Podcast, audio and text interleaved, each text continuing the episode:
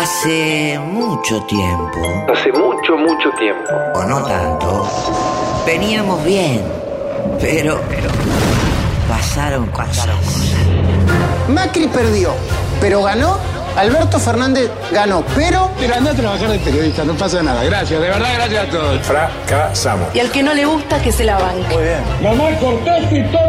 regala misoprostol como caramelo. Nosotros no tenemos que ser parte de esta corrupción. Marcas que nadie, la pindonga, el cuchuflito. Hay mucha gente que está esquiando. y la belleza de nuestro salón presidencial con toda la buena leche que debe tener. Créanme que yo toco la viola y no he conseguido nunca que un tema del flaco suene en mi viola como suena en la viola de él. Presidente, lo felicito. Presidenta. Presidenta, presidenta. Ta. No, no está bien, está mal. Mira si alguien va a doblar por cómo le dan la dobleta doblada. ¿Para qué le voy a mentir si después se van a dar cuenta? Keep America great! Exclamation point. Si hay mucha pobreza, que vaya la gente al campo. Sos una pelotuda. Está haciendo caridad con el bolsillo ajeno. violencia es dejar morir a la gente de hambre. Papá Noel no se va a morir. Este está filmando. Estamos al aire. Estamos al aire. Es buenísimo, es divertido, a mí me divierte esto. Porque mi familia es judío. Prometo trabajar para que cada chico, para cada, cada chica, cada chique. Primero tenés que meterle el dedo a ver cómo lo tienes. Si lo sacás con algo, no, mi amor. Un homo sapiens encontró un dinosaurio y se lo comía. Yo amo Italia. Mal educada, mal educada. Un hombre que tiene sus orígenes en el Partido Comunista. ¡Volvimos! ¡Y vamos ¿Pero a quién le voy a contestar? Si no sé cómo se llama usted. Dígame cómo se llama. Argentina debe devaluar su moneda para pagar sus deudas. Y el problema es que la deuda es como la falopa. Al principio es rica, pero después te mata. Te la tomaste toda, chingüengüenza. Y veníamos bien. Yo venía pisteando como un campeón, pero de golpe pasaron cosas. Pasaron cosas.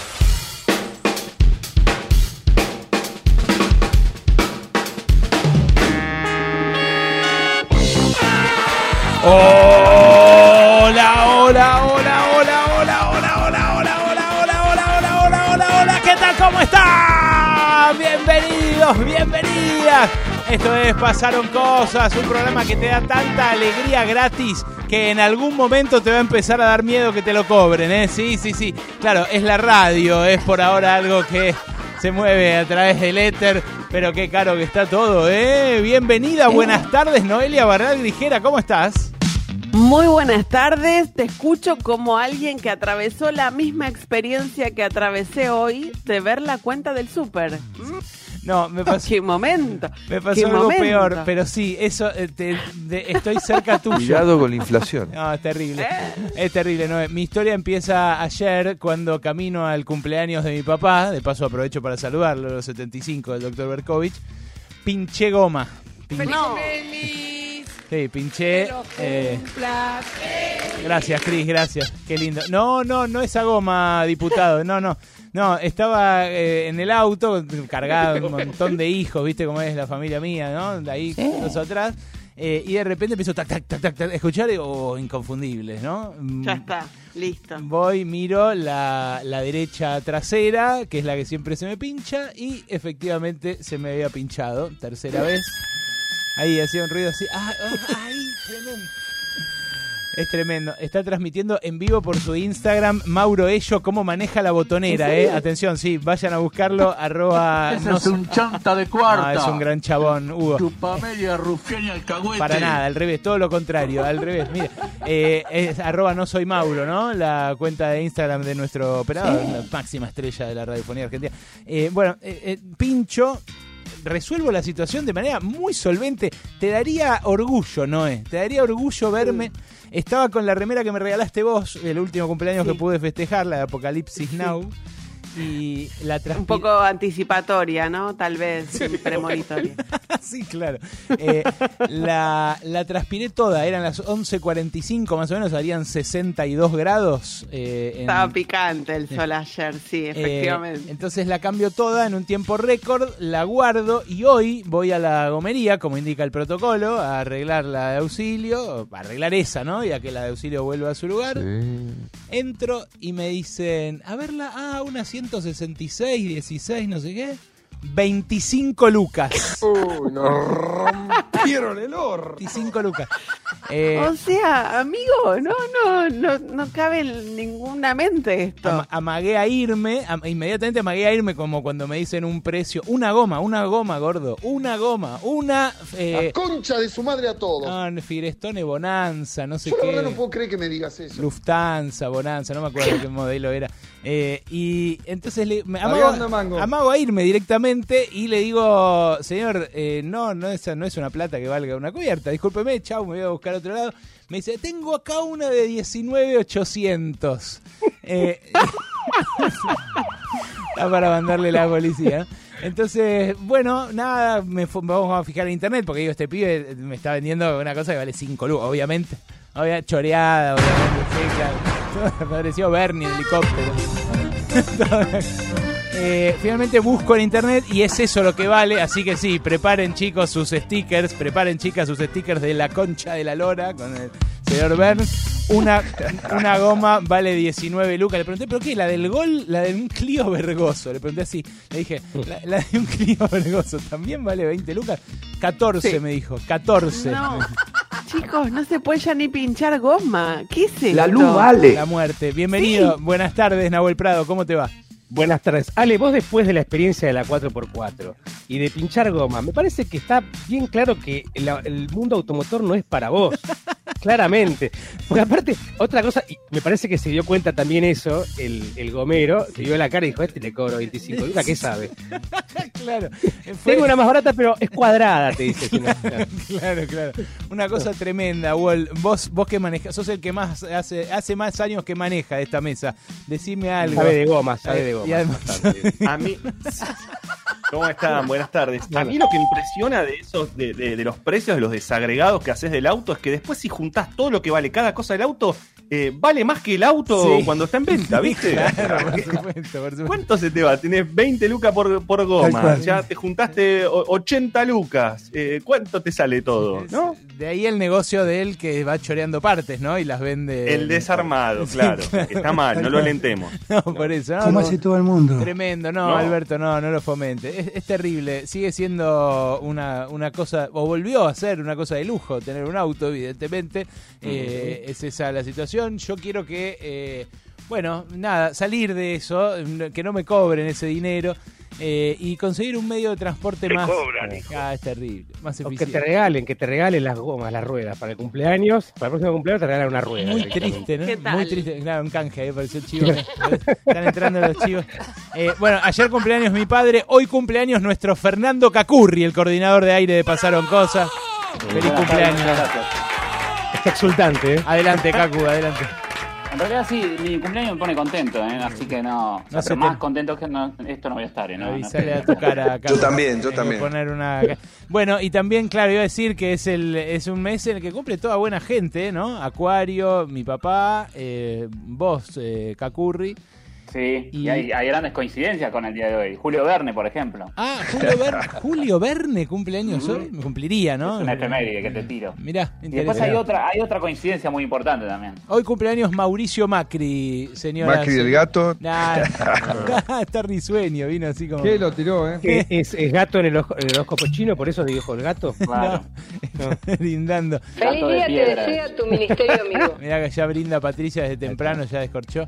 Eh, Cacu, ¿vos sabías de esta, de esta coincidencia, esta alegre coincidencia? Sí, durante cuatro años cumplí igual que el presidente, lo cual era espectacular, ¿te imaginas? Claro. Son mellizos. Sos mellizos. Claro, te da, te da como otra chapa. Ten- tenés- ¿Cómo progresaste en la vida vos? eh? Y bueno, mirá vos de dónde me aferro, de las cosas que me aferro.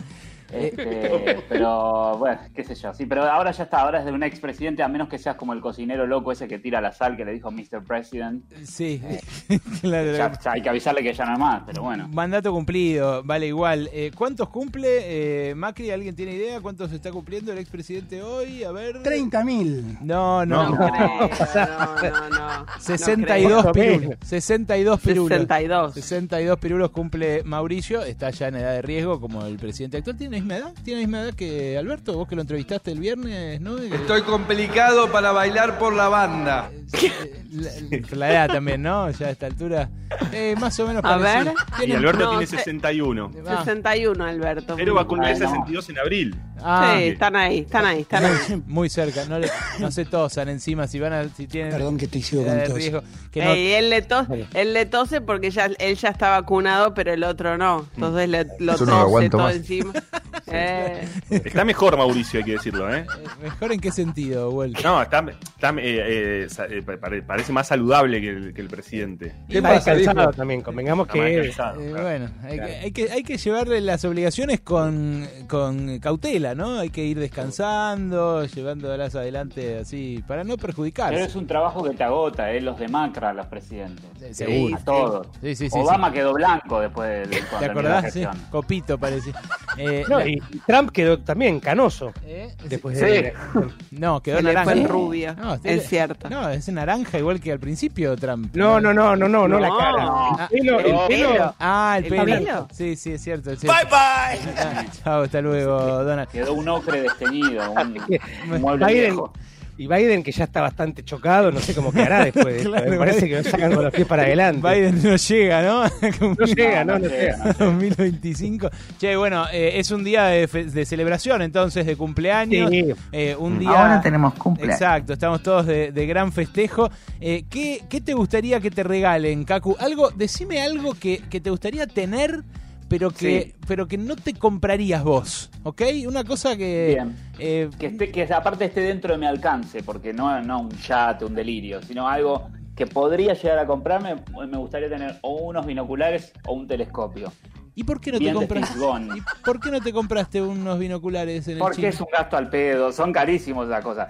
Claro. Puedo llegar a comprármelo si ahorro, qué sé yo, no es tan lejano, pero no voy a gastar en, en binoculares cuando los pañales gastan 1700 más con un paquete de pañales. Ahí está, Así que no la cubierta. La balanza. Eh, bueno, pero eh, el, el binocular, sí, ya llora del sueldo. sí, Acaba de tener aumento. Paritaria aceitera. Uno llora goma, el otro llora pañal. Esta, esta apertura es una vergüenza, vergüenza.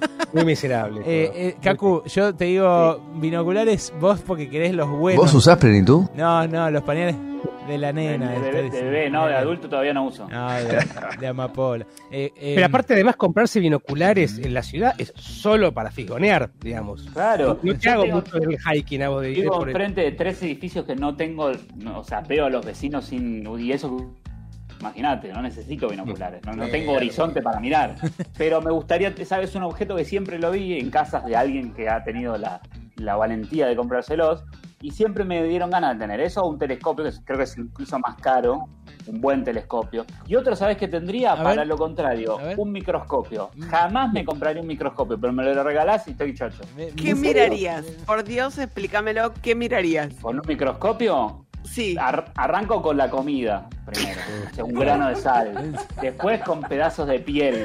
No. eh, ¡Qué del ser humano. el COVID, ¿viste? No, ¿Dónde no, está el no. COVID? No, Puedes buscar el COVID no, en no podés, Claro, superficies. podés como ver. dónde está Wally, pero el COVID. Pero no podés ver un virus con un microscopio casero, boludo. Necesitas una cosa de No, pero uno, más alcance. bueno, uno muy bueno. Bueno, por ahí no, hay, no llega tan mi micros microscopio, pero uno que se vean, esos que te muestran la, la punta de, la, de los alfileres y, Sí. y cuando ves en la Sí. foto, en realidad no está perfectamente, sino está todo hecha pelota. Sí. No es tan Muy loco lisa eso. como parece. Bueno. Ese tipo de cosas. Gracias. Jamás me Yo no- compraría uno, pues son caros. Yo no tengo, si yo no matrícula, yo no tengo matrícula como Nahuel, pero evi- es- esto evidencia que Kaku quiere ver, Kaku quiere mirar, Kaku es un guayer básicamente. Es un desde hace 26 años, así Sí, claro. que sí. Esos lentes, yo lo, lo cono- primero conocí los lentes de Kaku, después a él. Después lo Sí, conocí. llega- Claro. llegan un rato antes a la habitación. Sí, ¿no? es terrible. Entran ¿Qué, primero los lentes y después llega Kaku. qué te gustaría que te Sí. regalen a vos, Noelia, que te veo así con ganas de también pedir tu chivo acá al aire, a las marcas dispuestas? bueno, eh, tengo un, un pensamiento, algo que me gustaría que me regalen que es un poco más normal que lo que están pidiendo ustedes. A mí me gustaría que me regalen una cafetera de esas de capsulita.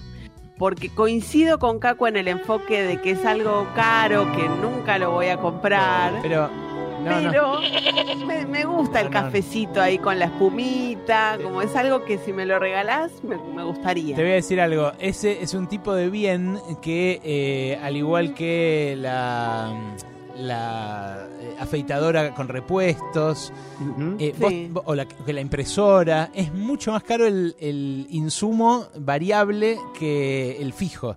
O sea, vos te pueden regalar la cafeterita esa de cápsulas, pero después te van a cobrar 1.574 pesos cada cápsula. ¿no? Entonces cambio, cambio. Me gustaría que me regalen las cápsulas. Claro, es, es el equivalente a tener un hijo, porque el hijo es gratis, pero el pañal no.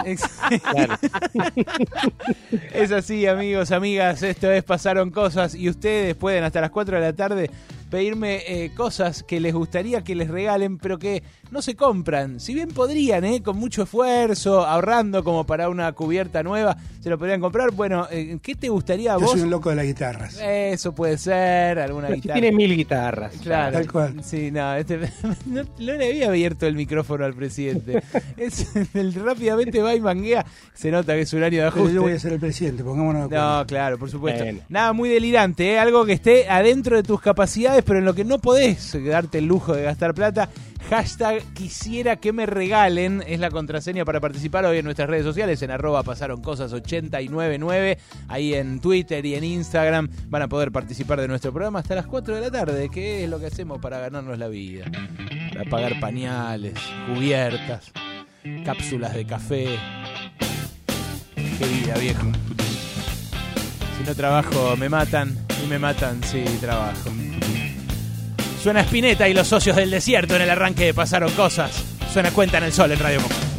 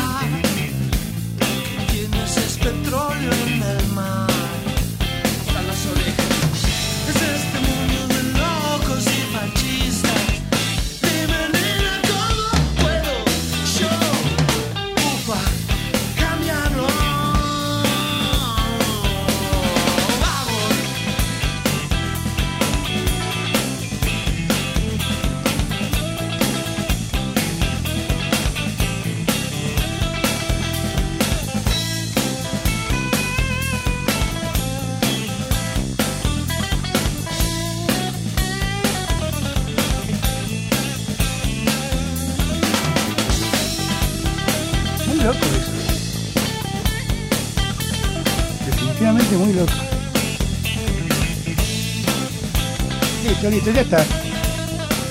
Pasaron cosas. WhatsApp 155 379 8990. Igual que Noel, yo quiero una cafetera, pero no la de las cápsulas, sino la cafetera como tiene las confiterías, que la vi el otro día en una página, pero para un solo café y para calentar el- la leche.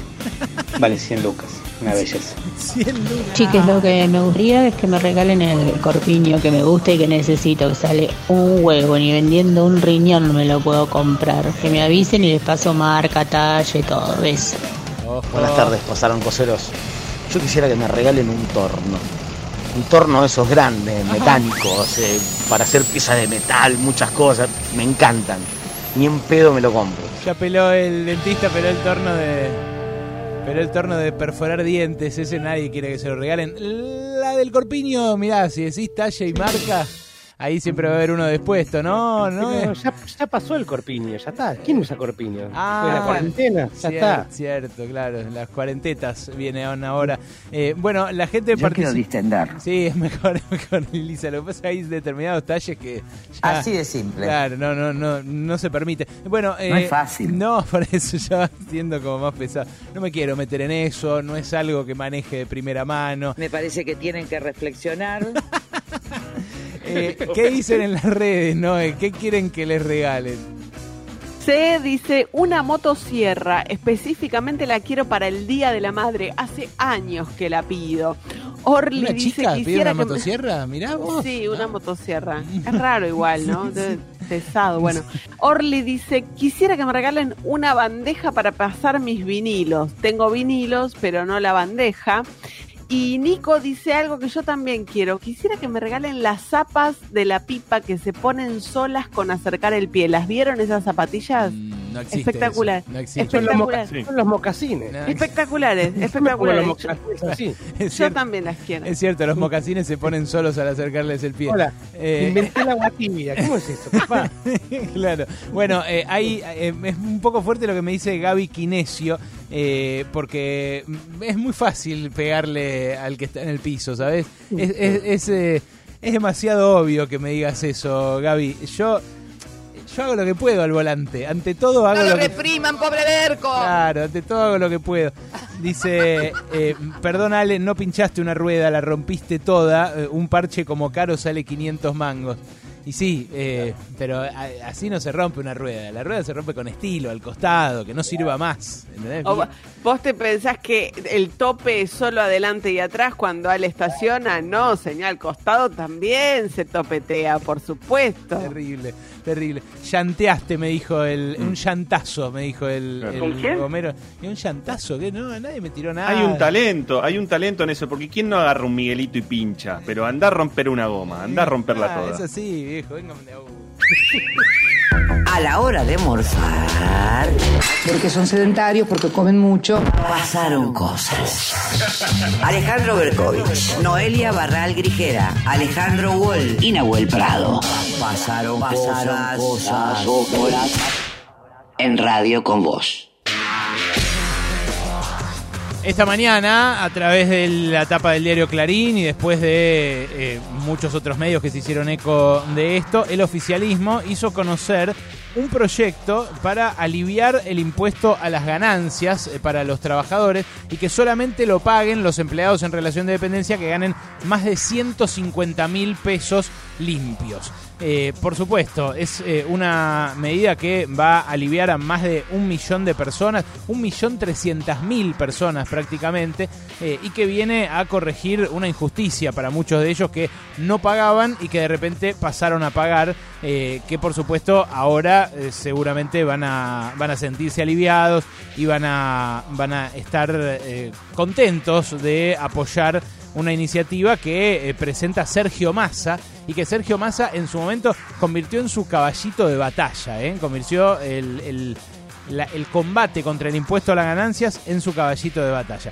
Hay mucho, mucho para decir sobre el impuesto a las ganancias, mucha tela para cortar. Es muy interesante eh, como tributo y también como eh, componente del sistema impositivo argentino, que es un sistema injusto, ya lo dijimos muchas veces, es un sistema regresivo, donde los que más tienen no pagan más y donde los impuestos al consumo, los que pagamos todos por igual, son crecientemente la fuente de ingresos del fisco.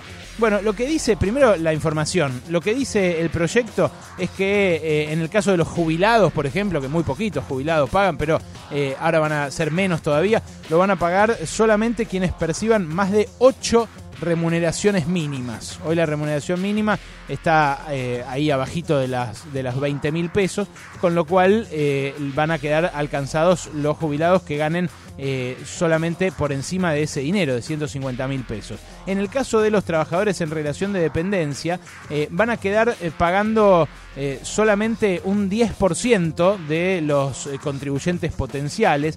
el texto, el proyecto de ley del oficialismo incluye un aumento en las deducciones, con, los cual, con lo cual los que ganen entre 150 mil y 173 mil pesos también van a seguir pagando ganancias, pero van a verse beneficiados porque van a pagar menos de este impuesto a las ganancias y alrededor de 730 mil trabajadores en relación de dependencia que ganan más de 173 mil, en ese caso van a seguir pagando el impuesto sin cambios. El alivio es un alivio muy fuerte para, eh, la, para la mayoría de los rubros. En la industria, por ejemplo, eh, van a estar, van a quedar aliviados eh, un 58% de los empleados que hoy pagan el impuesto a las ganancias, de los obreros fabriles que hoy pagan el impuesto a las ganancias.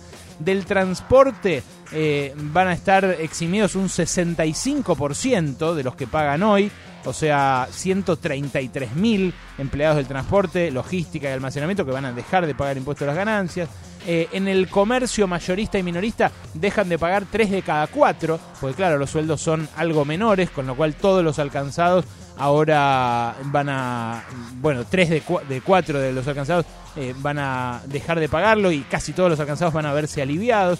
En el sector financiero, la mitad de los que hoy pagan ganancias van a dejar de pagar ganancias. En fin, es eh, un proyecto que le va a resultar seguramente muy redituable políticamente a Sergio Massa y al gobierno, eh, que reflejan además muy generosamente, y esto me llamó la atención, medios como Clarín o Infobae, que en notas eh, conexas o ahí muy al ladito le pegan al gobierno por otras razones. Bueno, esta iniciativa la reciben muy bien. Eh, en fin, es eh, una discusión eh, que tiene una historia política muy, muy interesante, pero que nace en los años 30. Lo impuso el impuesto a las ganancias un gobierno dictatorial allá en los años 30, y por eso quizás no tuvo, siempre estuvo discutido, nunca tuvo la legitimidad que tiene en otros países donde es absolutamente lógico que los que más ganan paguen más de impuesto, de un impuesto directo, que es justamente en cabeza del que gana más. ¿Cuándo empezó a armarse esta discusión y a convertirse en una discusión más política? En 2011. Hay un libro que acaba de salir hace poquito que se titula El impuesto maldito versus la aristocracia obrera, el conflicto de ganancias del kirchnerismo a Cambiemos. Es un trabajo que hicieron en la Universidad de General Sarmiento, que coordinaron Gabriela Huisiker y Damián Corral eh, y que eh, es muy interesante para asomarse a por qué se discute tanto el impuesto a las ganancias y tampoco lo, lo, poco que gana el que gana 30 lucas o 40 lucas, porque se dieron cuenta de eso, de que el impuesto a las ganancias es como siempre está en la tapa, aparece mucho en los medios de comunicación, pero lo poco que gana un empleado de comercio cuando arranca, o lo poco que gana un trabajador metalúrgico cuando arranca en un taller, o lo poco que gana un docente, por ejemplo, nunca se discute. Al revés, siempre discutimos los docentes lo poco que laburan, eh, las obligaciones que incumplen, las muchas vacaciones que tienen. Ahora, de lo poco que ganan, no. Bueno, de ganancias sí se habla. ¿Cuándo empezó esto?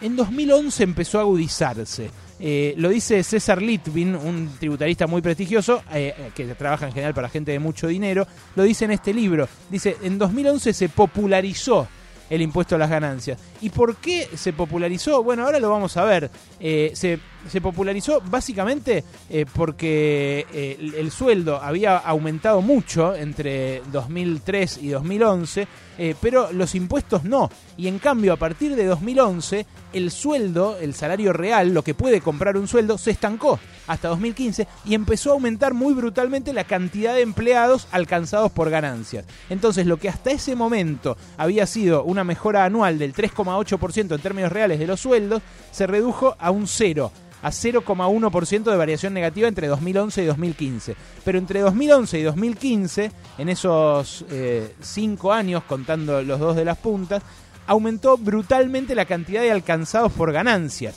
Y eso es lo que hizo que este problema empezara a convertirse en un problema político, en un problema ya no solo económico, sino político. Mira, en eh, 2003 la cantidad de, eh, de personas, de empleados con relación de dependencia que pagaban ganancias era 9%. Eso fue aumentando, eh, pero se mantuvo eh, en un rango de entre el 9 y el 11% hasta 2011.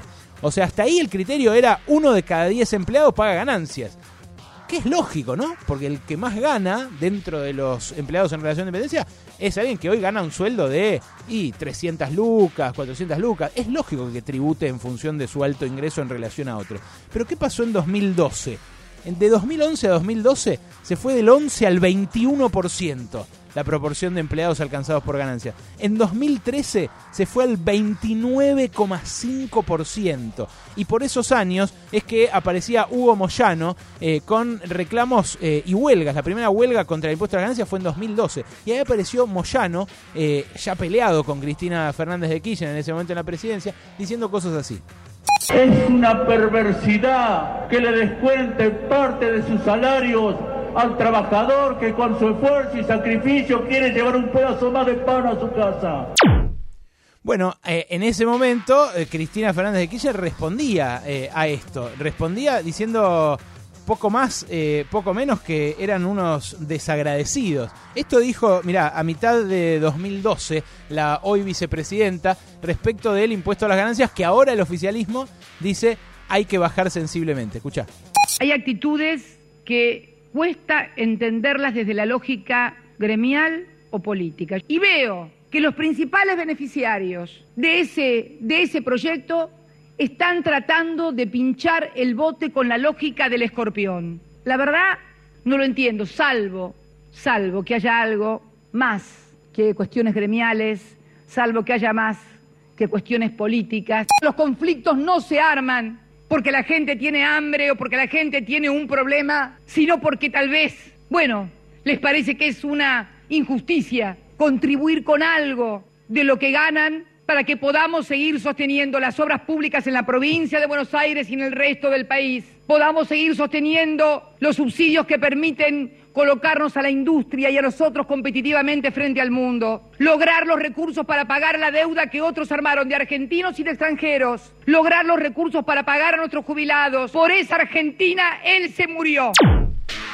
Bueno, al final termina tirándolo a Néstor Kirchner también sobre, sobre el asador. Estaba, estaba muy fresca todavía la, la muerte de Néstor Kirchner, pero fíjense hasta qué punto era el conflicto de ese momento. Y qué interesante, ¿no? Como le decía Cristina a los camioneros, a los eh, petroleros, a los, a los bancarios, eh, les decía, loco, eh, ustedes no quieren contribuir eh, y no es porque se están muriendo de hambre, son los beneficiarios. Bueno, sobre esa eh, sobre ese descontento que repito no estoy diciendo ni que esté bien ni que esté mal ¿eh? era un descontento que existía y que tenía lógica porque de la noche a la mañana empezaron a pagar ganancias un montón miles cientos de miles de personas sobre ese descontento se construyó Sergio Massa como alternativa como spin-off del kirchnerismo. Los que votaron a Massa en 2013, en 2015, en 2017, eh, lo votaron en gran medida porque él era siempre el enemigo del impuesto a las ganancias. Bueno, esa bandera medio se la roba Macri y en campaña, en 2015, promete esto. El Estado no tiene que quedarse con el fruto de tu trabajo. En mi gobierno, los trabajadores no van a pagar impuesto a las ganancias. Ese es mi compromiso. Bueno, este compromiso tenía linda musiquita, pero mirá cómo fue. En 2015 pagaba ganancias ya de vuelta, había caído la proporción porque había aliviado eh, la gestión al final de Axel Kicillof, había aliviado el peso de ganancias justamente para tratar de ganar las elecciones, no lo consigue, gana Macri, pero Macri recibe el país con 12% de los empleados pagando ganancias. En 2016 eso sube al 18, en 2017 sube al 21, en 2018 sube al 22 y finalmente entrega al gobierno con el casi el 25%, casi una cuarta parte de los trabajadores pagando ganancias. Bueno, el año pasado, como tampoco se actualizó a la par de la inflación eh, el mínimo no imponible, terminaron pagando ganancias más de 2 millones y medio de personas que son las que están pagando hoy el 25,6% del total de trabajadores en relación de dependencia. Con este proyecto, el proyecto que presentó Massa hoy, pasarían de ese millón eh, de esos 2 millones, eh, casi 2 millones y medio de personas, a 1 millón 100 mil, más o menos, de empleados alcanzados por el impuesto a las ganancias. Es de vuelta cerca de uno cada, una de cada 10 personas que trabaja hoy en relación de dependencia.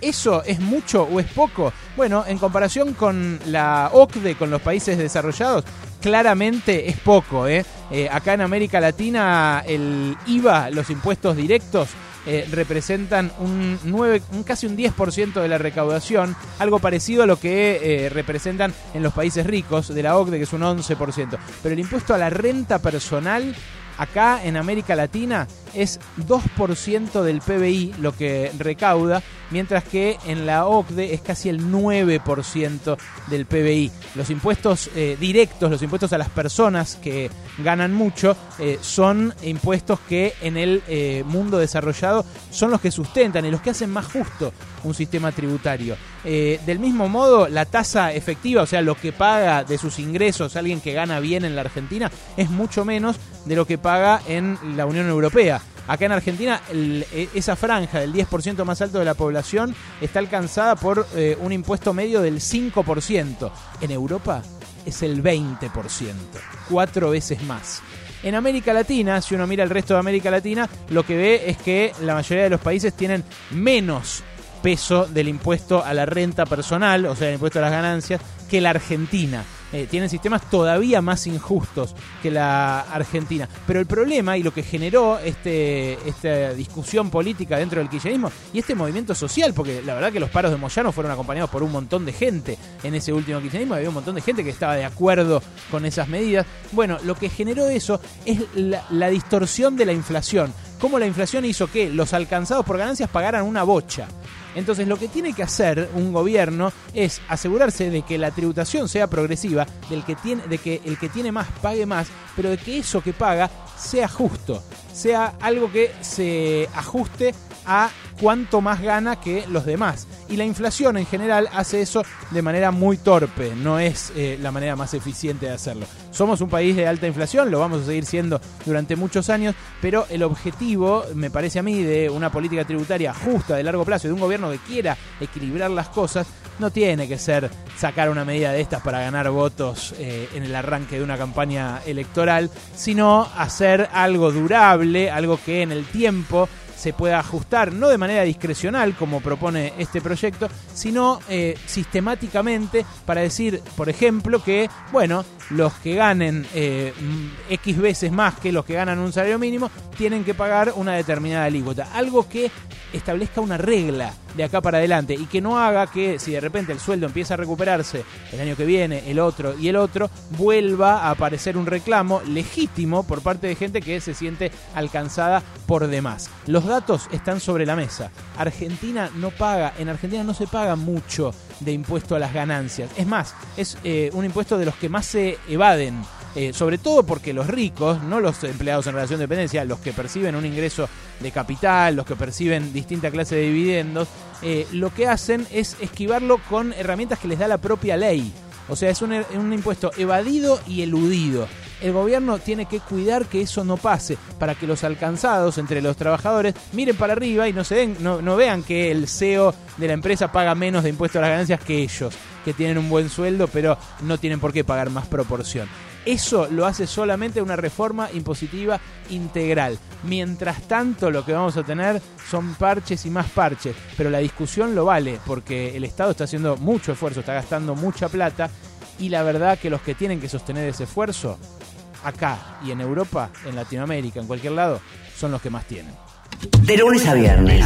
A, viernes de, tre- tre- de 13 a 16 pasaron cosas. Sí, pasaron cosas, ¿eh? Radio con Voz 899. Del viernes al martes en Jumbo. Ahora 12 en productos seleccionados de origen nacional. Paga la primera cuota a los 90 días. Hasta 20% de descuento más 12 cuotas sin interés en productos seleccionados de heladeras, freezers, lavarropas y acondicionadores de aire. Además, 20% de descuento en pequeños electrodomésticos Next. Aprovecha también 50% de descuento en la segunda unidad en librería. Pagando con tarjetas Encosud, 70% en la segunda unidad. Encontrá estas y otras ofertas más en jumbo.com.ar. Sigamos cuidándonos. Jumbo, te da más. Para más información ingresa a jumbo.com.ar. Promoción válida del 5 al 9 de febrero de 2021 en sucursales Jumbo adheridas informadas en jumbo.com.ar. Consulte planes de financiación en tiendas. Pulmones verdes, movida comercial, oferta educativa y excelente conectividad. A Caballito no le falta nada. Y dicen por ahí que quien vive aquí no se va más. Como Adrián Mercado, gestión inmobiliaria. Hola, soy Coral Campopiano y estás en radio con vos escuchando mi nuevo single, Dámelo Todo. Te deseo el mejor 2021 del mundo.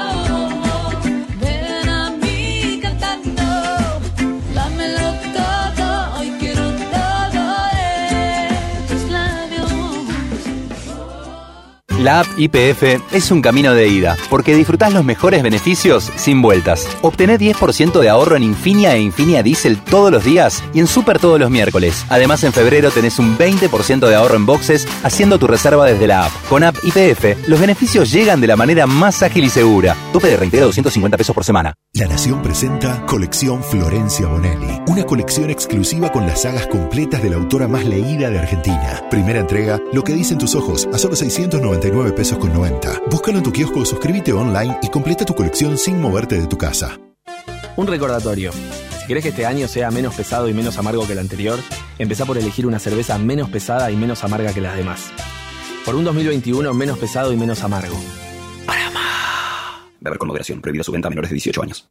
The Sound Melier presenta Capullito de rosas que tienes para mí. Lágrimas de Amor junto a la Charo de Tonolec. Corazoncito mío. Videoclip disponible en YouTube y en todas las plataformas digitales. Moura, la batería con 18 meses de garantía. Si es batería, es Moura. Yo uso una placa de descanso para dormir. Lo que no sabía es que acumula bacterias que podrían afectar mi salud. Las tabletas limpiadoras Corega Tabs eliminan el 99,99% de las bacterias que causan el mal olor en 3 minutos. Proba Corega Tabs. Es práctico y funciona. Loto Plus, el pozo más grande de la Argentina, con más de 450 millones en premios. Loto Plus, porque la suerte te lo destina. Loto Plus, es el más grande de la Argentina. Loto Plus, Loto Plus. ¿Y si sale? Jugar compulsivamente es perjudicial para la salud. 899 Radio con Voz. Anoche una gallina soñó que vos necesitabas energía para encarar el tramo de la tarde que va entre las 13 y las 16. La gallina soñó que ponía un huevo y también soñó con la logística de la cadena de comercialización de productos de granja que hace llegar ese huevo hasta el omelette que vas a almorzar para tener esa energía. Pero no alcanza.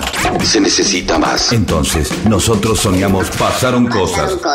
Para que sí puedas terminar de atravesar la tarde. Pasaron cosas. Un programa soñado. Soñado. Para la siesta de los despiertos. El FMI empeoró el pronóstico de crecimiento económico para la Argentina. Sí, en octubre había pronosticado un 4,9% de crecimiento para este 2021 y ahora prevé que la economía va a crecer un 4,5%. Lo hizo en los ajustes de sus proyecciones. El gobierno igual dice que está para más, ¿eh? que va a superar el 5%. Vamos a ver quién le pifia esta vez. ¿Vos decís? Los productores agropecuarios aseguraron que las retenciones son una medida devastadora para la producción. Después de que ayer Alberto Fernández dijera que si el campo no entiende va a subir las retenciones y establecer cupos eh, para la exportación, esto lo dijo en el reportaje que le hiciera Noelia Barral Ligera junto con sus compañeras de, de Página 12 e IP, la mesa de enlace expresó en un comunicado que el presidente se dirigió a ellos de un modo injusto y sostuvo que conforman un sector que lleva adelante una actividad lícita y noble y que las acusaciones de Fernández no tienen fundamento. Es una declaración que acaba de sacar la mesa de enlace hace minutos. El gobierno porteño no tendrá que ir a la audiencia con el juez Roberto Gallardo. 50 minutos después de que la Cámara de Apelaciones del Fuero Contencioso Administrativo porteño rechazara la recusación de Horacio Rodríguez Larreta al magistrado, a Roberto Gallardo, eh, que pedía a su vez una audiencia pública con Fernán Quirós y Soledad Cunha, otra jueza, la jueza Ana Paola Cabeza Sescato, dejó sin efecto ese pedido que había hecho Gallardo. Argumentó que el litigio se limita a la existencia de un protocolo de testeos a los docentes y que las autoridades ya lo presentaron por escrito y no tienen por qué explicarlo oralmente en una audiencia. Venga, Marcos da Pena, ¿cómo anda, Marcos? ¿Cómo le va a ver? Bien, ¿cómo está usted? Usted es asesor del jefe de gobierno porteño, viejo. Al final no tiene que presentarse ante el juez. ¿Lo viven como un triunfo esto ustedes? Y más bien, Berkovich, porque el jefe de gobierno siempre fue muy transparente en este asunto. Transparente, se me cayó la dentadura. El objetivo siempre fue muy claro.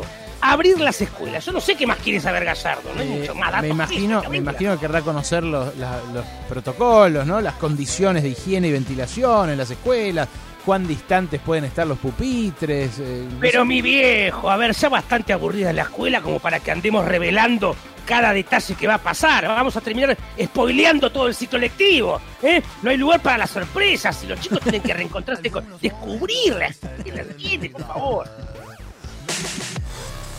YPF obtuvo apoyo del grupo ad hoc y está a un paso del cierre exitoso del canje de su deuda. Eh, sí, este grupo tiene un 45% de las tenencias del bono 2021, el bono que vence ahora por 400 millones de dólares. Envió una nueva, una nueva propuesta. ¿Cómo se llama? Eh, Ad hoc es el grupo que armaron. ¿Cuál es su apellido? No, son varios fondos de inversión importantes eh, que se agruparon ahí. Eh, lo que el directorio de la petrolera hizo por ahora es aceptar estos cambios, eh, por lo cual se encamina a cerrar con éxito el canje de deuda por un total de 6.200 millones de dólares y esquivar el default que eh, pudo ser, puede ser todavía, pero parece que no va a ser el primero en la historia de la petrolera de bandera. Detectan en la Argentina las variantes brasileñas del coronavirus. El ministro de Salud, Ginés González García, confirmó que el Instituto Malbrán registró dos casos de la cepa de Amazonas y dos de la cepa de Río de Janeiro. Todo en eh, viajeros provenientes de, de nuestro país vecino. Sí. ¡Claro! ¡Ca claro! ¡Así está el país! Antes traíamos garoto de Brasil de las vacaciones. No, y bueno. ahora traemos virus. Pero- Eso votaste, cumpa. No, pero- Iban a llenar la heladera y ahora nos llenaron de cepas. ¡Ojo! Avísenle a Ginés cosecha tardía que no son cepas de vino, ¿eh? No le digas. Son cepas de virus. Alberto Ronté Fernández. Barrica Fernández de Kirchner. Totín Guzmán. Y la primera dama, Juana. Fabiola Yáñez. Es el troll, es arroba carlos3568. Me parece que usted se está confundiendo virus con vino, Carlos. Callate, Aleverso, Alejandro Versobre. No me- ¿Con cuánto te arreglaron? No digas Un así. trolli de vino, ¿eh? No, no. Alever copeteado. No, no. Alever Cabernet Sauvignon. Se robaron un chinchín. Van a las marchas por el tinto y el blanco. No, el chori y la coca. 70 años añejados en barricas de roble francés. No, de Peroni. bolsos en un viñedo. Con La ven- causa de las notas de cata. A le volcaron vino encima.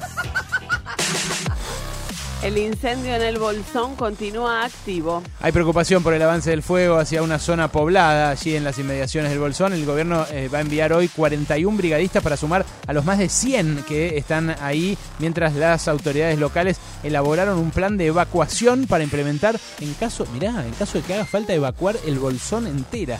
El fuego ya afectó más de 8.000 hectáreas de bosque. Tremendo. Hay deportes con Alejandro Huel. Buen paso de Diego Schwarman en el abierto de Australia. El Peque, número 9 del mundo, derrotó en cuatro sets al sueco Elías Ymer, número 205 del mundo. Fue 7-6, 6-4, 2-6 y 6-2. Así, eh, el argentino va a enfrentar eh, mañana por la segunda ronda a Alexander Müller, que fue quien dejó en el camino al- a otro argentino, a Juan Ignacio Londero. Fede Coria cayó eh, también en abierto de Australia con eh, Milos Raonic. Y hoy a las 9, Guido Pela va a enfrentar al croata Brona Koric. Y en el cuadro femenino, a la misma hora, 21 de Argentina, Nadia Podoroska jugará con la estadounidense Cristina Majol. Gracias, Wally. Eh, en Pela, Guido, ¿volvió? ¿Está en- con chances en la...? Hoy a, la- hoy a las 21 ponete frente a la tele y vas a poder ver a, a Guido Pela. Eh, Bueno, gracias, Wally. Me, me interesa que me avises cada uno de sus partidos, ¿eh? Sabés que este programa Sí, quiere sí. estar cerca suyo. Minuto Eh, a minuto. Hashtag quisiera que me regalen eh, es la contraseña para que ustedes participen hoy. ¿Qué te gustaría que te regalen pero no te vas a comprar? Eh? Decime, pero sé sincero, eh, sé sincera. Los más originales se van a ganar eh, importantes premios. Tenemos vinos que vamos a empezar a regalar acá. ¿eh? ¿Sabes qué? El Servicio Meteorológico Nacional dice que va a seguir así de lluvioso. Mañana martes, 40% de probabilidad de lluvia, 19, por, 19 grados la mínima, 24 la máxima. Después el miércoles sale el sol. Alejandro Berkovich. Noelia Barral Grijera. Alejandro Wall. Nahuel Prado. Pasaron cosas. Eh, ¿Cuántos son ahí en, en el estudio? Pasaron cosas. En radio con vos.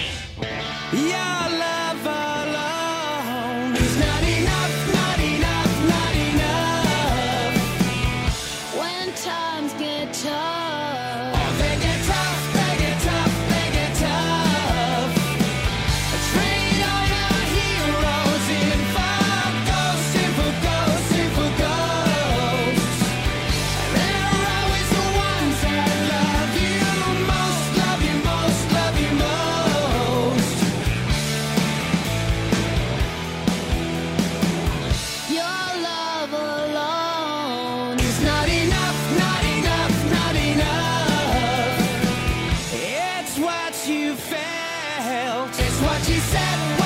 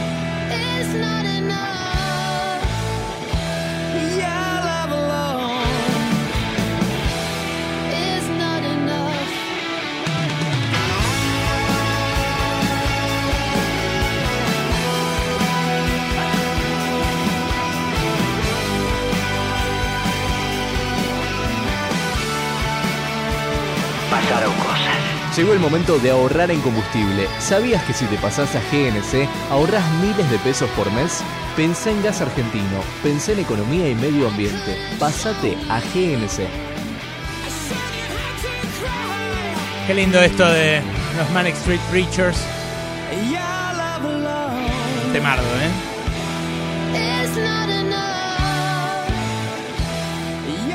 Bueno, hoy almorzamos gracias a Ábrete Sésamo que mandó sus delicias naturales. Están acá en Álvarez Tomás 1091 en colegiales. Súper sanos, súper rico. Tienen deliveries de almuerzos, de viandas para frizar. Ahora también en viernes y sábados de pizza por la noche. Está su menú completo en arroba abretesésamo.comidas.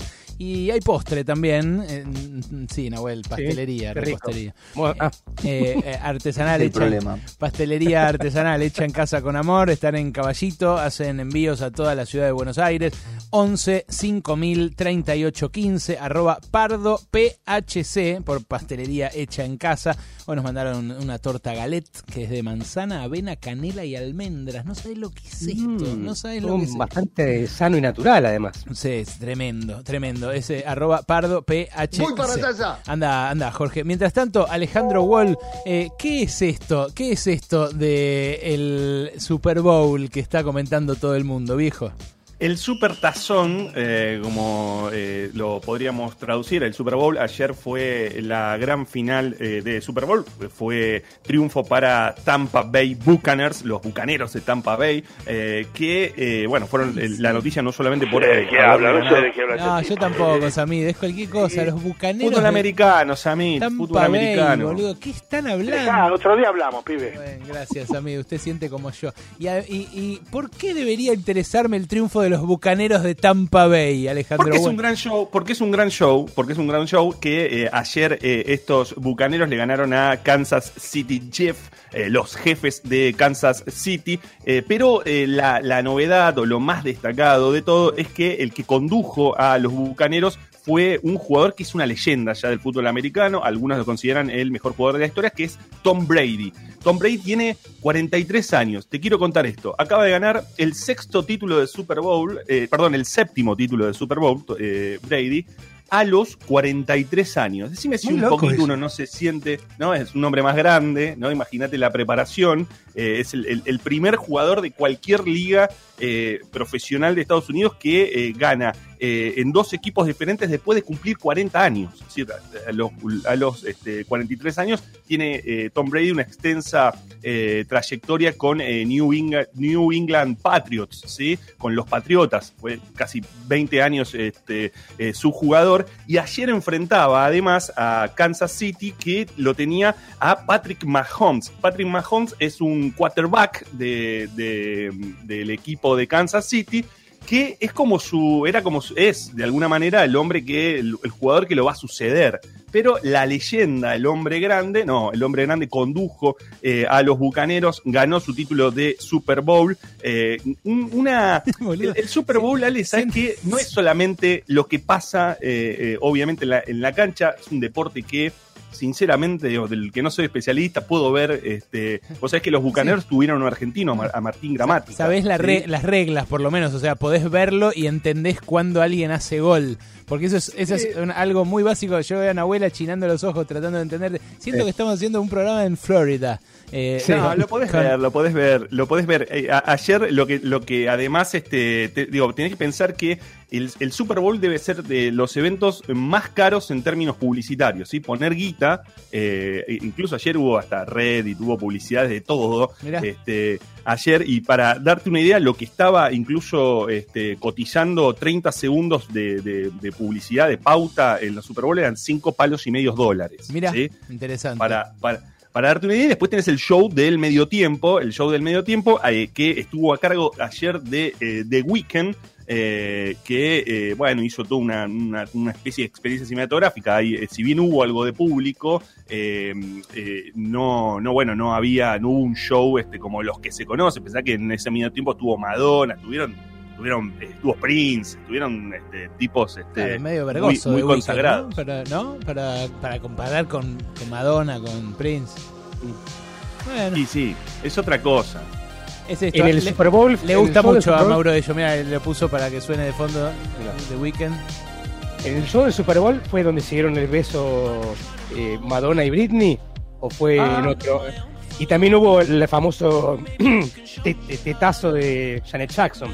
Mira Sí. qué detalles repara Nahuel, ¿no? Mirá. Qué interesante. No, la cultura, la cultura. la curaduría Pero- que hizo de los shows de entretiempo. Efectivamente, efectivamente, eh, como dice Nahuel, el beso de Madonna y Britney Spears fue eh, en el Super Bowl. que Tengo que agregar algo a 2000, eso. 2003. Adelante, Sí, no, adelante. tengo que y tengo que agregar, el beso fue primero de Madonna con Britney y después de Madonna con Cristina Aguilera, pero Claro. como el machirulo director de cámaras se fue rápidamente a captar la cara del novio de Britney durante el beso, se perdió el beso con Cristina Aguilera y nadie lo recuerda. es mío eso. No, Ey, no. sí.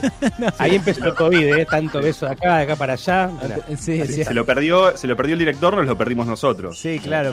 Por bueno, supuesto. sí, no sé. Bueno, esto, esto del show en- ya me hace, el show de entretiempo ya me, me hace interesarme un poco más en el asunto, sobre todo si hay en fiesta, ¿no? Que es la- la- la- Sí. Pero el, el deporte es tan choronga que si no te hacen un show así en el medio, perdón, no mi inglés, perdón Mm. mi inglés, Eh, si, si no te hacen un show de este nivel en el entretiempo, no lo ves, no pones el partido, Wall, no se entiende. Son tipos con escafandra, con hombreras, todo carísimo. Imagínate si una goma vale 20 lucas, lo que valen esas sombreras, ¿no? De, con protección, todo. Eh, por eso le terminan metiendo estos shows. Ahora entiendo, ahora entiendo. No, hay gente a la que hay gente muy muy fanática, incluso acá en, eh, acá en Argentina, y a la que le gusta mucho esta ver ver a esos eh, hombres este, con No, las aprovechemos este espacio que es muy importante, no las pelotudeces que decís Yo vos. estoy, te lo pido yo por estoy favor. seguro, mira, yo estoy seguro que eh, así como se pone Samit, yo estoy seguro que anoche vio el Super Bowl. ¿En Vení serio? un día y lo discutimos personalmente el tema. A usted le gusta la carrera de autos, a mí le es hincha de Ford, pero ¿Qué me reclamas a mí? Es, No, Ale- no. es Alejandro Wall, el único que puede animarse a decir eso, el único que eh, te puede explicar un touchdown, touchdown, así se dice el gol de, de fútbol americano. Eh. Touchdown eh, de los eh, de los Kansas City Buccaneers. Give me five. Sin sonrojarse. Hay que correr muchas yardas para meter un, para meter un touchdown. Pasaron cosas. Lo que pasó mientras estabas ocupado haciendo, otros planes. ¿Eh? Pasaron cosas. Alejandro Berkovich. Noelia Barral Grijera. Alejandro Wall. Nahuel Prado. Pasaron cosas. En Radio con Vos. Radio con Voz. Radio 899. Res Non Verba, tienda de vinos y espumantes a domicilio. Más de 100 etiquetas, más de 20 bodegas, todo a tu casa sin costo de envío. 15 50 40 45 45. Res Non Verba. Búscanos en las redes sociales. 15 50 40 45 45. Res Non Verba. Vino para darte el gusto. Apaga lo que te preocupa. Apaga la incertidumbre. Apaga lo malo. Este año, encendamos las ganas de dejar de fumar. Empezá con la ayuda de Nicotinel. Pedilo en Rappi. Nicotinel es un medicamento que contiene nicotina. Yo uso una placa de descanso para dormir. Lo que no sabía es que acumula bacterias que podrían afectar mi salud. Las tabletas limpiadoras Corega Tabs eliminan el 99,99% de las bacterias que causan el mal olor en 3 minutos. Proba Corega Tabs. Es práctico y funciona. Para ser competitivo en la industria es necesario contar con una flota de vehículos acorde con los tiempos que corren. Por eso, a la hora de renovar el parque automotor, piense solo en el especialista. Adrián Mercado, líder en subastas industriales.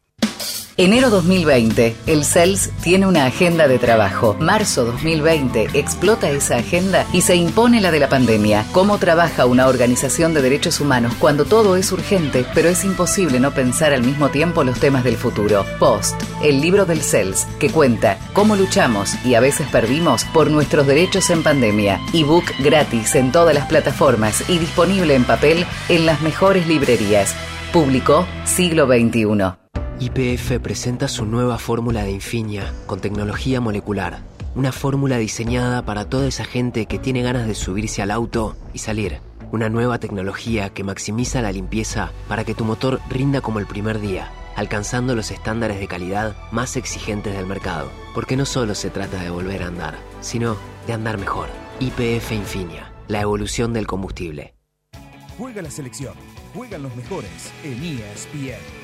Viñolo, Clos, La Torre, López, Fantino y un equipo que siempre sale a ganar. ESPN es tu pasión. ESPN es fútbol. No aplaudamos al mosquito, combatámoslo en serio. Para combatir el dengue, el zika y el chikungunya, evitemos que los mosquitos piquen y se reproduzcan. Usemos repelentes, coloquemos tules en la cuna de los bebés y demos vuelta a contenedores para que no se acumule el agua. Si tenés fiebre alta, dolor de cabeza y dolor muscular, no te automediques y acudí al médico. Encontrá más información en argentina.gov.ar. Argentina Unida, Ministerio de Salud, Argentina Presidencia. Moura, la batería de las principales automotrices. Si es batería, es Moura. Team Rock. Team Trap. Team Reggaetón. Seas del team que seas, lo que no puede faltar mientras escuchas tu radio favorita es Bagio Pronto. Unite al Team Bagio y disfruta un verano a pura fruta. 899 Radio con Voz.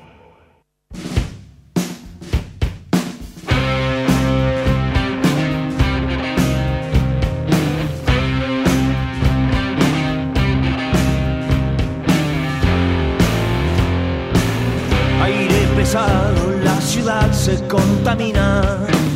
El gato negro está cruzando tu avenida y los que ven, no ven. Pasaron cosas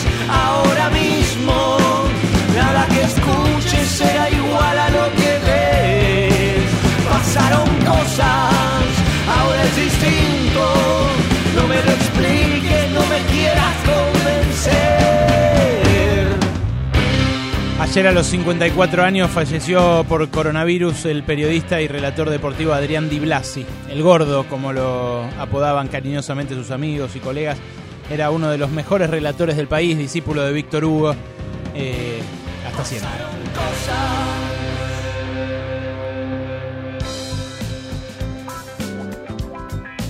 Ahora cuando pasaron nueve minutos de las dos de la tarde y de vuelta con los eh, deseos eh, y el pésame para la familia de Di Blasi, eh, saludo a otro colega, a otro periodista, porque resulta que en la semana pasada, durante la semana pasada, se conoció una decisión judicial de la jueza mm, Susana Gastaldi para que Santiago O'Donnell entregue los audios que usó para su libro sobre Mauricio Macri, las entrevistas que le hizo, tanto las grabaciones como las anotaciones que hizo de Mariano Macri, el hermano eh, sobre el cual se eh, construye el libro Hermano, justamente el libro que eh, escribió Santiago Donnell y que publicó a fines del año pasado sobre la vida de Mauricio Macri. Lo que dice la jueza es que tiene que entregar en un plazo de cinco días hábiles el material que dio sustento a la publicación, que se lo tiene que entregar a ella eh, y a Mariano Macri, que inició el juicio cuando empezaba a, a publicarse el libro, cuando a- estaba a punto de publicarse el libro. eh, y si mañana martes no eh, entrega el material Santiago, se le empieza a imponer una multa diaria por no entregar el material periodístico. ¿eh? Es una cosa increíble. Está Santiago Donel en línea para que conversemos sobre esto. ¿Qué tal, Santiago? ¿Cómo estás? Ale Berkovich te saluda. ¿Cómo estás, Ale? Bien. Muy sorprendido con la, jue- con la decisión de esta jueza. Ya lo condenó eh, FOPEA, el Foro de Periodismo Argentino, lo condenaron eh, referentes del CIPREVA, del Sindicato de Prensa de Buenos Aires, bueno, y un abanico amplio de, colegas. Pero contame bien de qué se trata, Santiago. Eso, un poco lo que dijiste vos. Me, entero de que hay una causa el mismo día que ya está la resolución. Encima una resolución que mm, es inapelable porque es, preliminar. Eh, no sé, realmente eh, nunca en la historia se le, se le exigió de esta manera a un periodista que entregue sus materiales. Y, y bueno, es una situación muy incómoda, ¿viste? Yo no, no me gusta ser protagonista de la noticia, trato de hacer mi trabajo lo mejor que puedo, pero es imposible para mí no, no relacionar el hecho este con el objeto del libro, que era contar este, eh, cosas muy importantes sobre un hombre muy poderoso. Bueno, el libro eh, cuenta de hecho algunas intimidades de la familia, cuenta Mariano Macri ahí el momento en el cual le pidió ayuda a, a Mauricio, a su hermano, para su hija, para el tratamiento eh, oncológico de su hija y él no se lo quiso dar. Eh, pero también habla de un montón de, de aspectos de la vida política de la Argentina, de la causa Correo, de la causa autopistas. Eh, ¿Con qué argumento la jueza eh, dice que vos le tenés que entregar y a quién le tenés que entregar las grabaciones y las anotaciones? ¿A ella? ¿A Mariano Macri? ¿A Mauricio Macri? ¿A quién? A ver, sí, tendría que revisar eso, no me acuerdo bien. Si es a ella o a, o a, o a Mauricio, a Mariano, digo. O a El que hace el juicio- el que hace el juicio- la medida preliminar para que en el plazo de cinco días acompañe copa, copia de las grabaciones en los encuentros que mantuviera con el doctor. Supongo que decir a ella, dice que acompañe copias. Sí, a ella. Este, pero... eh, El que hace el juicio es Mauricio, es Mariano Macri, Mariano Macri. arrepentido de haber hablado con vos, digamos. Bueno, esto de arrepentido yo no lo puedo saber, ¿viste? Yo no sé si era arrepentido o que no le queda otra, qué sé yo. Que, que eso es mi gran misterio, ¿no? ¿Qué habrá pasado?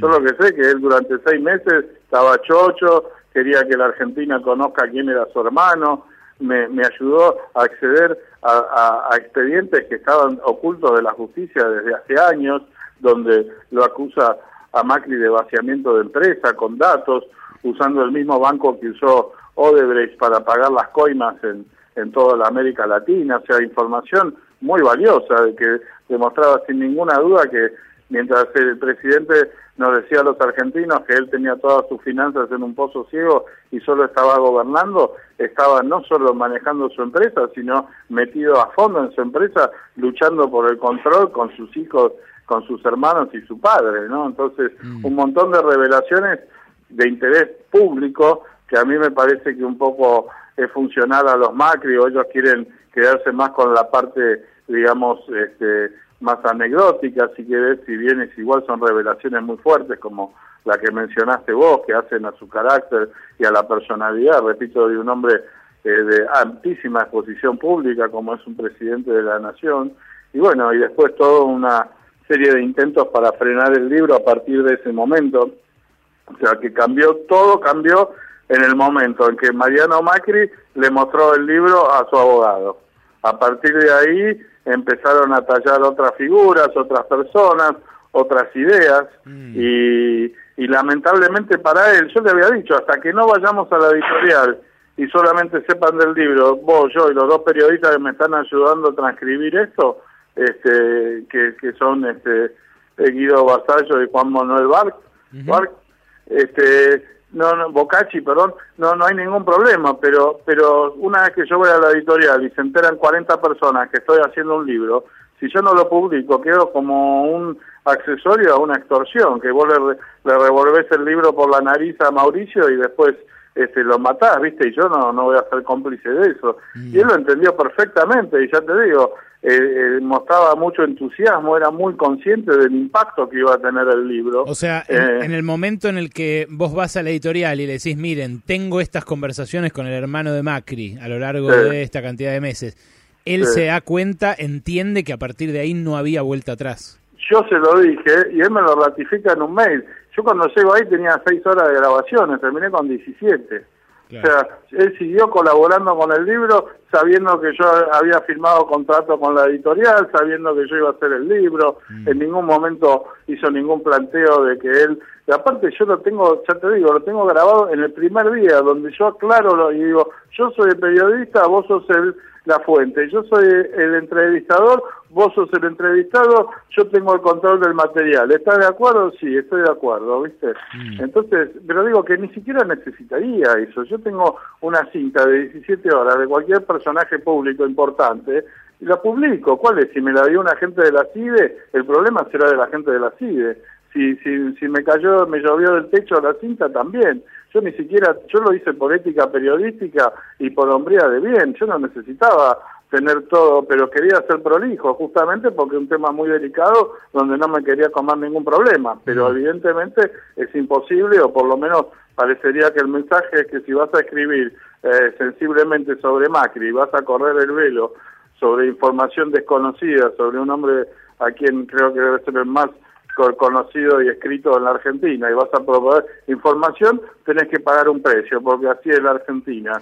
Este, y si me permitís, ahí bien cortito, que vos fuiste muy, muy amable conmigo y mostraste una preocupación personal e inclusive compartiste conmigo que a vos también te ha pasado algo similar, no es como que te quieren castigar por hacer algo y por meterte con un personaje y cualquier vía parece que alcanza, ¿no? Sí, a mí, a mí me pasó con eh, un dirigente de esa misma coalición, que es Emiliano Jacobiti, cuando yo publiqué eh, nuestra investigación, Los Buenos Muchachos, en C5N, Claro. so- sobre eh, los negocios que hacían eh, La, Jaco- Jacobiti. la- la franja morada y toda esta gente, sí. Claro. Un, un hombre poderosísimo dentro de la política que manejaba una caja enorme. Bueno, después de que esa investigación terminó en una causa judicial, la causa judicial terminó con ellos todos sobreseídos por el juez Luis Rodríguez, juez federal que tiene también vinculación con las mismas usinas de Una historia muy larga con las agencias de inteligencia. Exacto. sí. Bueno, una vez que él los sobreselló, me iniciaron ellos una demanda civil, como a vos, por guita, eh, para eh, que me retracte de todo lo que había publicado eh, y de las expresiones que había vertido en redes sociales, incluso sobre esto. Es una forma también de querer condicionar a la prensa, porque saben que mucha guita no le van a sacar a un periodista, lo embargan, Claro. le sacan todo lo que tiene, salvo eh, lo- que sea inembargable, una, una vivienda unifamiliar. Eh, pero Claro. te pueden sacar hasta el auto, o sea, es, eh, es una, una apretada fuerte y por eso se tiene que escuchar. Eh, está, Claro. está Alejandro Wall para preguntarte, estamos hablando con Santiago O'Donnell, autor del libro Hermano, a quien ahora una jueza quiere obligar a que entregue sus anotaciones y sus grabaciones de las entrevistas con Mariano Macri, el hermano de Mauricio. Adelante, Wally. Santiago, buenas tardes. Bueno, eh, ¿Cómo estás, primero, pr- primero mi solidaridad eh, ante esto. Mm, Te quiero Muchas preguntar, gracias. recién hablaste de los intentos de, de frenar. Vos, vos contás mucho de, de las conversaciones y cómo iban siendo las conversaciones eh, con eh, Mariano en, en el libro o en, en- en el inicio, ¿no? Pero me gustaría saber cómo fueron esos intentos de tratar de, de frenarlos, si, si provinieron únicamente del propio Mariano o si provinieron también de otros sectores vinculados a Mauricio Macri. Mira, yo por lo que tengo entendido, por lo que hablé con él y lo leí en el libro, él cuando lo empieza a denunciar a Mauricio Macri por vaciamiento de empresas, le cortan el chorro y se queda sin un peso. Ahora, después hay charlas privadas entre abogados que supongo que yo no sé si puedo revelar, ¿viste? Yo no sé si te puedo decir a vos si alguien va y le dice a mi abogado, mira, pon el precio que quieras, ¿viste? Porque por ahí es una charla entre los dos abogados y yo no sé si lo puedo decir o si o si está bien, pero te lo pongo de esta manera hipotética, ¿no? Eh, y lo mismo con la editorial. Eh, me dijeron que era gente muy caballerosa. En este caso, en el caso de la editorial, tengo entendido que no fueron de parte de Mariano Macri, sino más, más bien de parte del expresidente, de manera muy caballerosa, explicar que ellos no querían que salga el libro, que era un poco inconveniente, que por supuesto entendían que la editorial podía perder mucha plata si no sacaba el libro, entonces por ahí se podía ver de qué manera se podía solucionar ese inconveniente. También hubo maniobras para, porque lo increíble, me, me mandaba carta de documento, después me llamaba y me decía, che, me mandó una carta de documento, todavía no me sacara el libro y a los dos días me mandó un contrato donde yo lo tenía que poner a él de colaborador del libro y él podía revisarlo y qué sé yo. ¿Viste? Al otro día, ¿viste? Me decía, bueno, quiero por favor que hables con mi abogado, pero él es mi amigo, te va a hablar como amigo, no como abogado, ¿viste? Le digo, mira, Mariano, ¿viste? A esta altura me mandaste dos cartas de documento. Yo igual, ¿viste? Quería cumplir a toda costa con mi compromiso de él de mostrarle el libro antes de que salga, ¿viste? Y, y, y me acuerdo que los problemas empezaron cuando le mostré la primera mitad. La segunda, que es la más fuerte, igual, con carta de documento y todo, le dije, vení, vení a casa y me dijo, me voy toda la semana a revisar el libro. Vino un día, inclusive aportó información nueva, ¿viste? Estamos hablando de agosto y después de dos cartas de documento, seguía aportando información, me pidió también que saque algunas cosas eh, personales o, o- o que él sentía que podían lastimar a, a, digamos, no, no, no caerle bien a su madre, la saqué. Entonces seguíamos eh, colaborando, entonces, y al otro día, no, ya no puedo más, anímicamente, no, viste, eh, y en un momento dado le manda un email a mi hermano diciendo que la voy a pasar muy mal si publico el libro, viste. Entonces, este, Ah, ah, hubo amenaza entonces, abierta. bueno, qué sé yo. no, sí, sí, eso, es eso, una eso amenaza. existió, dijo Sí, que sí. la voy a pasar mal si publico el libro, viste. Bueno, están Eh, cumpliendo su promesa de algún modo, ¿no? Claro, claro que sí.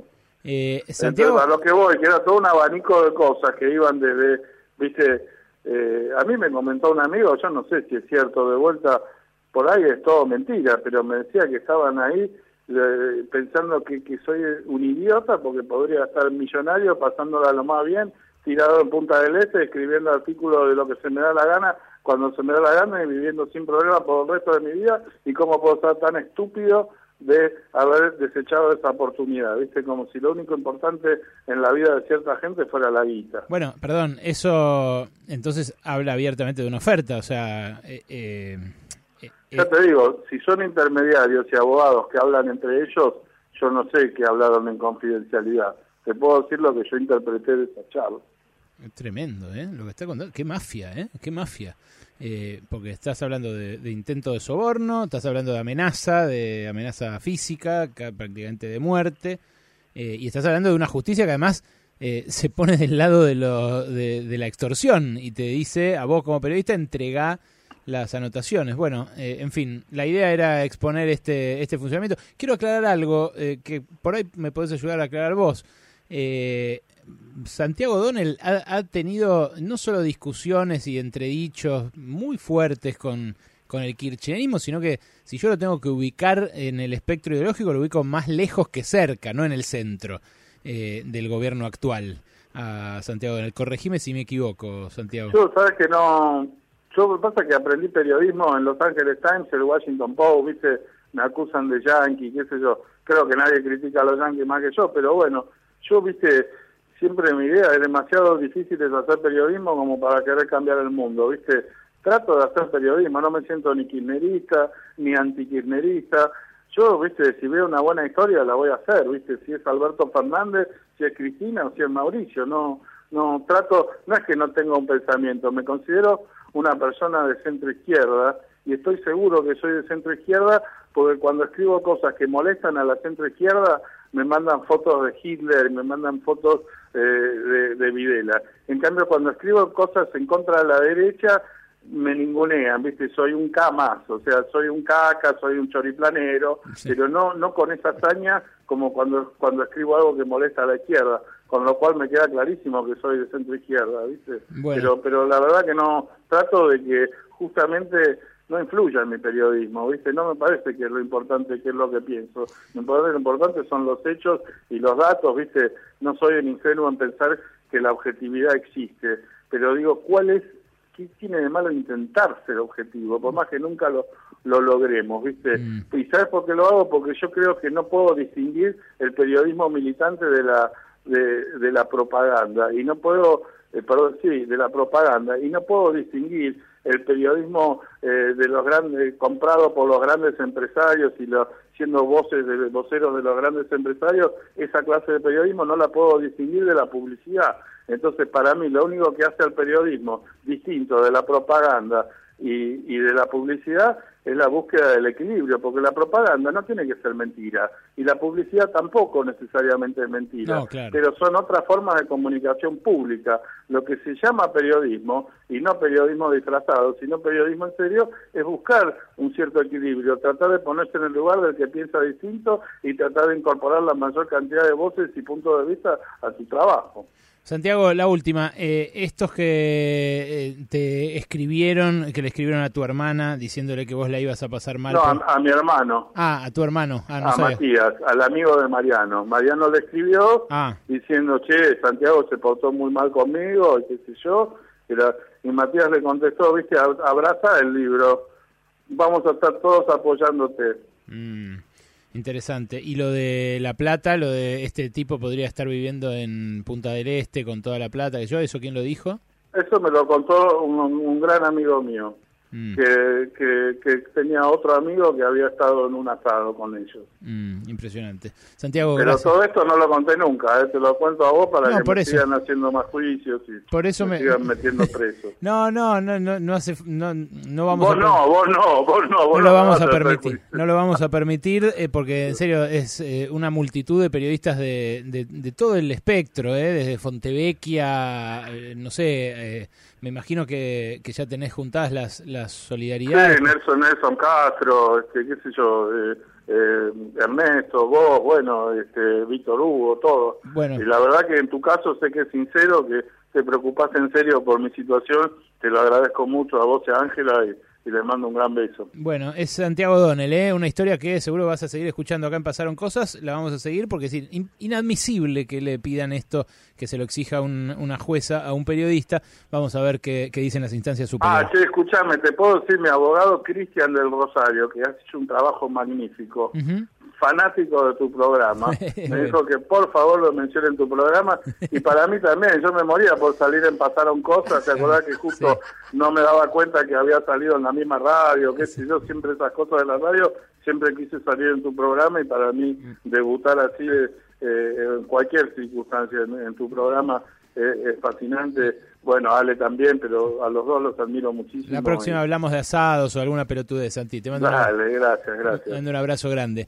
Eh, Igualmente. Y mucha suerte. ¿eh? Santiago O'Donnell, autor de Hermano, el libro sobre la vida de Mariano Macri, a quien mañana, si no entrega las grabaciones y las anotaciones, eh, le empiezan a cobrar una multa diaria ¿eh? y le empiezan a inhibir sus bienes. Escuchaste lo que dijo, ¿no? Eh, le escribieron diciendo que la iba a pasar mal si publicaba el libro y además le hicieron llegar el mensaje de que podría estar viviendo en Punta del Este, eh, tranquilo, sin preocupaciones económicas. Para alguna gente es mejor no hablar de ciertas cosas.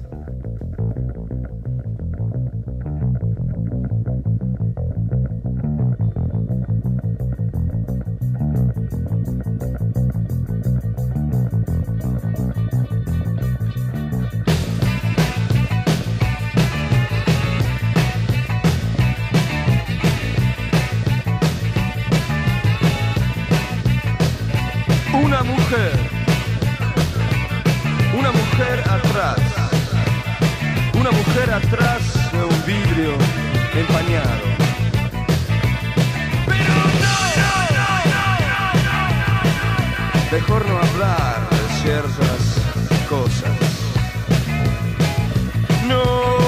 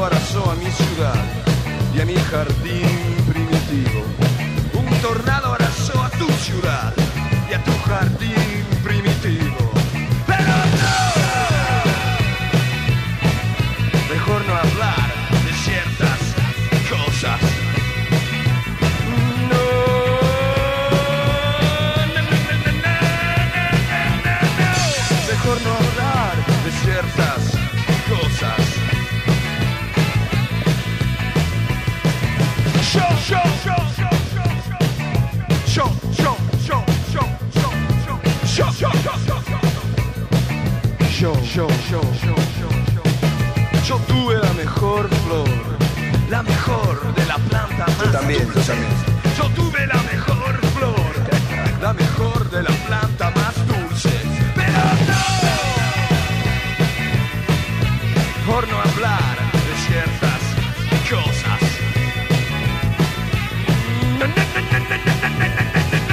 Pero no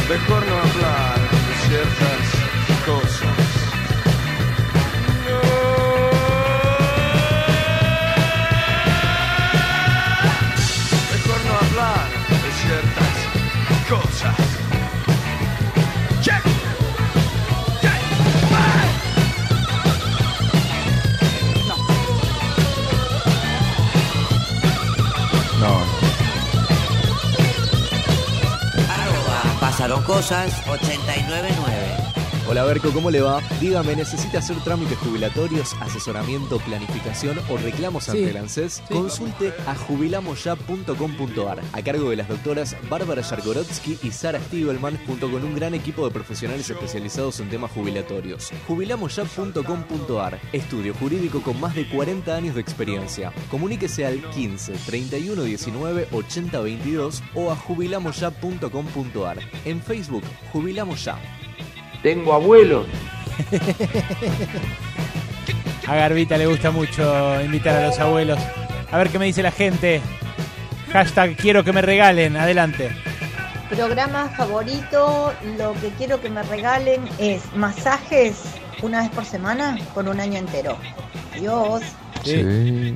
Me gusta eso, ¿eh? Hashtag quisiera que me regalen es la contraseña para participar hoy, que es el cumpleaños no solo del expresidente Mauricio Macri, sino también de nuestro Fernando Cacurri. Quiero que me digas qué te gustaría que, que- qué te gustaría tener, pero no te vas a comprar. ¿Qué te gustaría que te regalen porque está en, tu- en tus capacidades de compra, pero no vas? En lugar de los jesuitas. no, no puede ser un lugar. Algo, algo que quieras tener, pero que no, no vas a gastar la guita en eso. A ver. Yo quisiera que me regalen un puesto laboral para los sindicalistas que controlan la mayoría. Teléfono, basta de tongos. Gracias, Berco. Acá estoy, si quieres meter el cana, Hola hablando de los cumpleaños de hoy, a mí me gustaría que me regalen dos reposeras. Tengo una terraza enorme, pero no tengo reposera. Mm, Eso conviene que te lo compres. Todo el tiempo bardo. No, no habla de usted, Mauricio, no habla de usted. ¿no? Qué cosa, es susceptible que es. Eh, ¿qué, qué Los nos- insultos no hablan de mí, hablan de ustedes. Sí, sí, es terrible. Diego dice en arroba pasaron cosas 899 quisiera que me regalen una silla gamer, ya que la empresa donde trabajo no me la da y se me está destrozando la columna con el home office. Martín dice, quisiera que me regalen un microondas que enfríe para poner las birras 10 minutos y que salgan a punto. Bien, bueno, eso no Son existe. muy creativos. No existe todavía, ¿no? Claro. Y eh, bueno. eh, está bien, puede ser, ¿eh? Algo, si vos soñás, flasheás con algo, puede ser, pero en lo posible algo que exista, que vos quieras tener, pero que no quieras gastar plata. Yo en- tengo lo mío, yo tengo, porque todos manguean acá, yo tengo lo mío. Yo quiero ese robot que te limpia toda la, la casa, que lo, viste, que vuelve a su base Sí. y que se Sí. recarga. Sí. Eso. ¿Qué vale? Eh, Una, una pero la verdad es que no. La aspiradora Ojo. Rumba, se llama rumba, ¿no? Ese. Ojo con la con la mm, esperanza desmedida, porque no te limpia toda la casa, barre Sí, nada más. Sí, claro, claro. Va, eh, y O sea, y también el si- baño, el inodoro lo tenés que limpiar vos igual. No, te- no, no hace nada con eso. Terrible. Ya lo hago, así No, que- además vale un montón de guita el robot ese, eh, ¿no? Ya estamos hablando Sí. de todo importante. 100 lucas. todo- no, 100 De- lucas. depende, depende. ¿Qué? ¿Qué? 100 lucas. 100 lucas, salí de acá. ¿Qué? ¿Cocina también? Pasaron cosas. Son tantos los disparates que dicen que ya no los escuchan. Che, pasaron cosas, ¿eh? Alejandro Berkovich, Noelia Barral Grijera, Alejandro Wall y Nahuel Prado. Pasaron cosas. Radio con Voz. 899.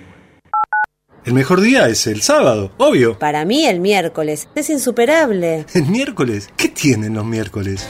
Con beneficios Credicop, los miércoles son insuperables. Con tus tarjetas Cabal Credicop, 10, 15 y hasta 20% de ahorro en más de 220 supermercados. Consulta los superadheridos y todas las promociones en www.bancocredicop.coop. Banco Credicop Cooperativo. La banca solidaria. Promoción aplicable a la cartera de consumo válida para consumos realizados los días miércoles del 1 de enero al 31 de marzo de 2021. Más información en www.bancocredico.coop o a través de Credicop responde al 0810 888 4500. Suave, suave estar por el placer de descansar. ¿Alguna vez te preguntaste por qué pagás tanto por un agua saborizada? Este verano, soltá el pagar de más. Probá las aguas saborizadas Bagio Fresh. Son ricas, livianas y tienen verdadero jugo de frutas Bagio. Este verano, con agua saborizada Bagio Fresh, soltate y viví fresh. Decime, ¿dónde estabas el verano que escuchabas esto?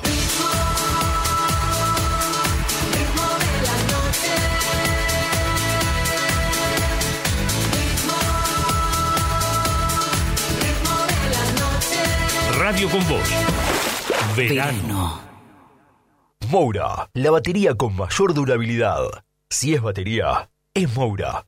Todos sabemos lo que representa para la logística de una empresa una flota moderna de vehículos. Por eso, a la hora de renovar el parque automotor de su empresa, piense solo en el especialista, Adrián Mercado, líder en subastas industriales. La app IPF es un camino de ida, porque disfrutás los mejores beneficios sin vueltas. Obtené 10% de ahorro en Infinia e Infinia Diesel todos los días y en Super todos los miércoles. Además, en febrero tenés un 20% de ahorro en boxes haciendo tu reserva desde la app. Con app IPF, los beneficios llegan de la manera más ágil y segura. Tope de reintegro 250 pesos por semana. Rusco presenta Pa' que te quedes.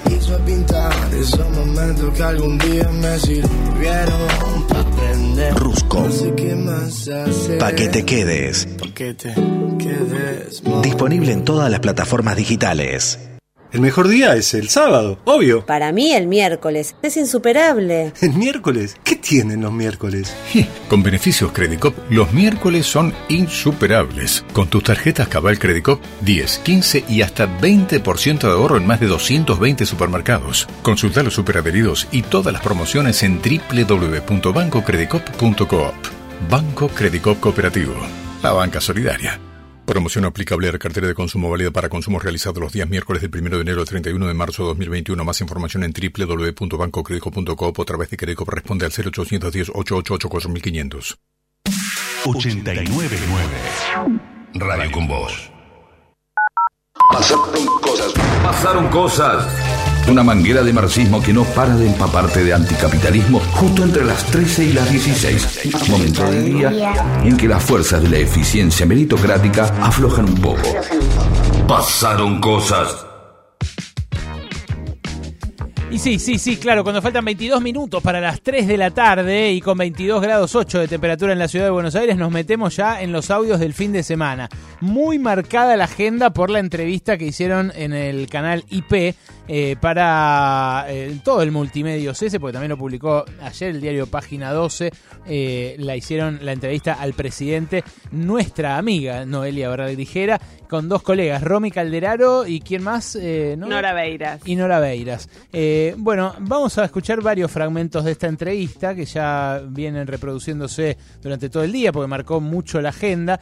Eh, lo, lo más fuerte, lo más fuerte eh, es lo de las retenciones, la discusión con el con el- la mesa de enlace con las entidades rurales porque él dice que eh, podría subir las retenciones eh, al campo en caso de que no liquiden las exportaciones que hagan falta, ¿verdad? ¿No es lo que más repercusión generó?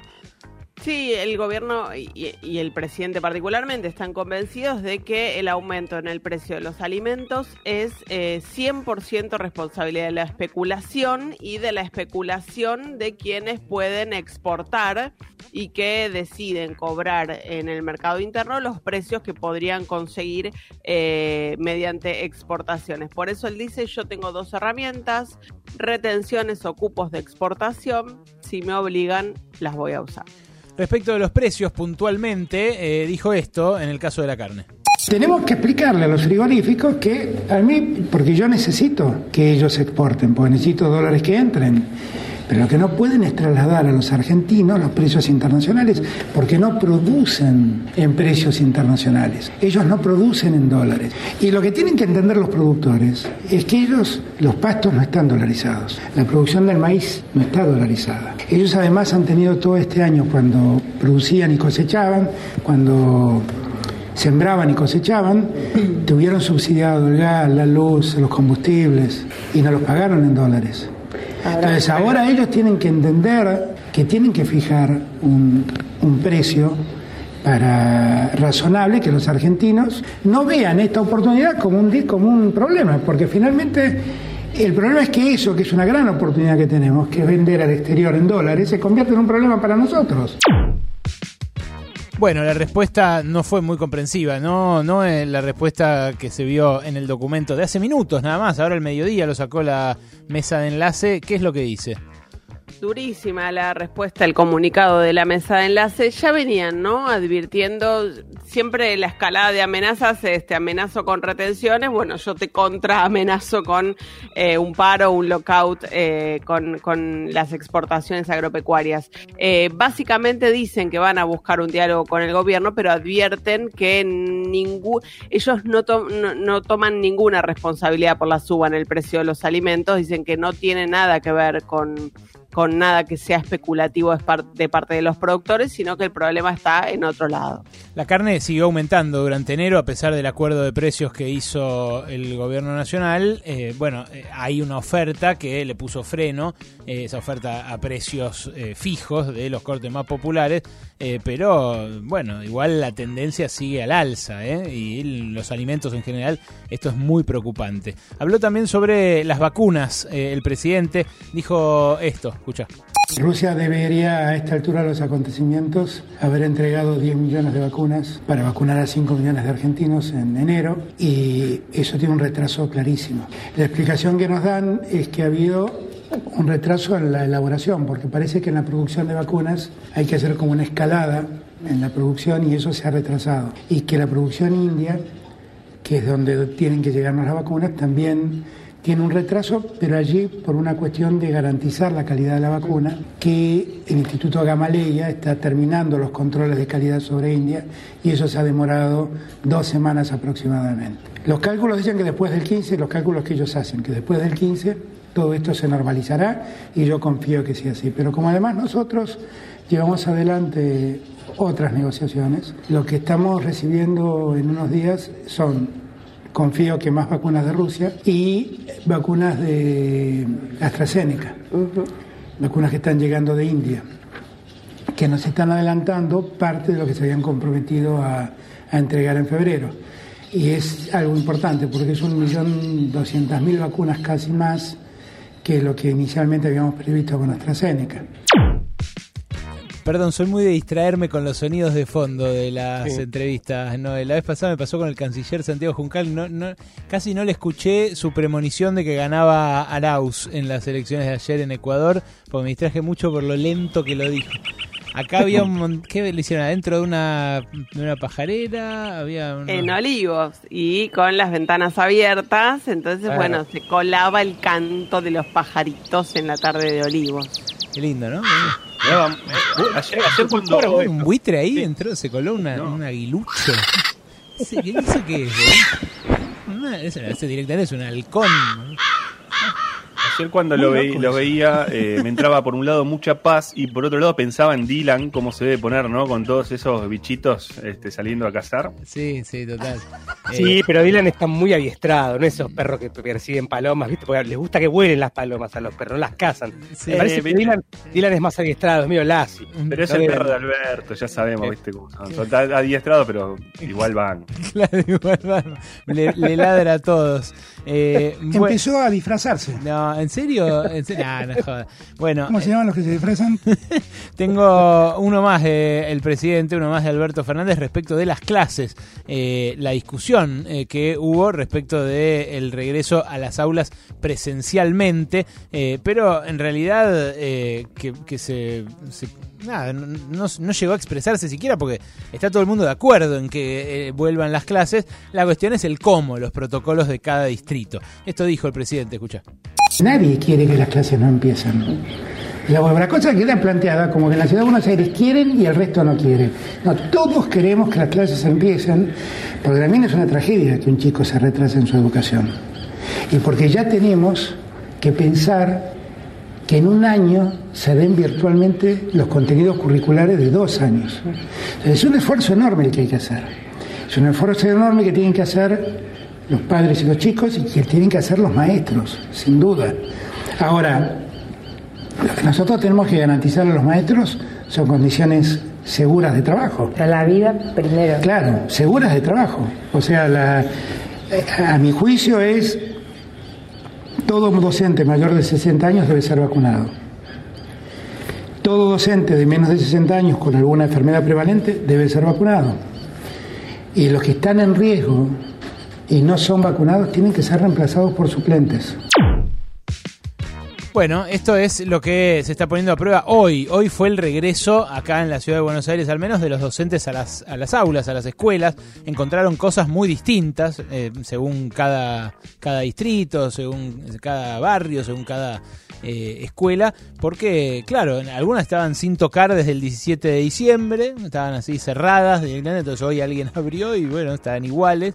Otras tenían alguna forma de inicio de organización y el lunes que viene, va, el lunes no, después de los feriados de, de carnaval, ya supuestamente vuelven los chicos. El 17, sí. Claro, así que, eh, bueno, esto que dice el presidente eh, parece medio improvisado, o, o- o por lo menos no, no, no hubo tanta, tanto despliegue territorial de la nación como para dejar las cosas claras o, o reglas fijas para ver quién, quién va a la escuela y quién no. Ni que hablar el marketing que hizo la ciudad de Buenos Aires también, ¿no? Con cuatro horas todos los días. Eh, ¿Cómo lo ves vos, Noé?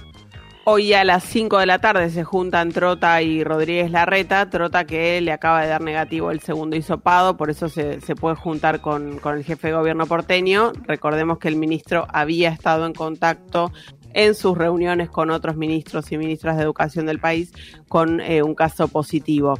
Eh, hay dos instancias que faltan todavía para resolver de qué manera se va a dar el regreso a clases en la ciudad de Buenos Aires. Por un lado, esta reunión que va a tener lugar hoy a las 5 de la tarde y por otro lado, el Consejo Federal de Educación que se junta el viernes y que tiene que definir lo que es el gran paraguas dentro del cual se pueden mover después los distritos, porque eh, no es que cada distrito puede decidir por sí solo de qué manera, cuándo, cómo vuelve a las clases, sino que tiene que hacerlo de, dentro del paraguas de lo que decía el Consejo Federal de Educación. Bueno, ese Consejo Federal decidió un protocolo en julio del año pasado. Ese protocolo está vigente, es lo que los docentes le reclaman a la ciudad, que no se puede cumplir en las condiciones en las que la ciudad quiere volver. Y para revisar ese protocolo se reúne el viernes el Consejo Federal de Educación, así que todavía faltan esas dos instancias para saber concretamente de qué manera va a poder volver la ciudad a las escuelas. Exactamente eso. eh, la señora Alegría. Eh, siempre eh, hay que estar atento a eso, ¿no? Hay que tener en mente eso. eh, siempre tener, pensar en los niños. Eh, vamos, a, vamos a tratar de eh, conectar con alguno de estos eh, docentes que hoy volvieron a las aulas justamente para ver cómo se vivió en primera persona, ¿no? No, con, no, no queremos eh, dirigentes, disputas de palacio, sino la, la realidad de lo que está pasando ahí, bueno, en medio de tanto marketing. A ver quién más tengo acá. Tengo a Sergio Massa. Tengo a Sergio Massa que habló en Radio 10, eh, dijo lo siguiente. Las tarifas no pueden modificarse por encima de los salarios. Eh, las tarifas tienen que depender centralmente de cómo evolucionan los salarios, porque básicamente el consumo de esos servicios está dependiendo de la capacidad de recuperación del salario y del poder de compra de la gente. Bueno, Massa que hoy vuelve a ser protagonista con el proyecto de ley que presentó para aliviar el impacto del impuesto a las ganancias. Un impuesto que, insisto yo, es, eh, el, es el impuesto correcto, es un buen impuesto, solo que hay que implementarlo bien para que lo paguen los que realmente corresponde que paguen. El impuesto es evadido no por los trabajadores de más altos ingresos, sino por los que perciben ganancias, sobre todo ganancias de capital, eh, por mucho más que los, eh, que los eh, ingresos de un trabajador eh, que gana bien, que gana 100 lucas, 120 lucas. Bueno, Massa hizo de esto en su momento su caballito de batalla, ¿no? Y ahora lo presenta como, como parte del frente de todos.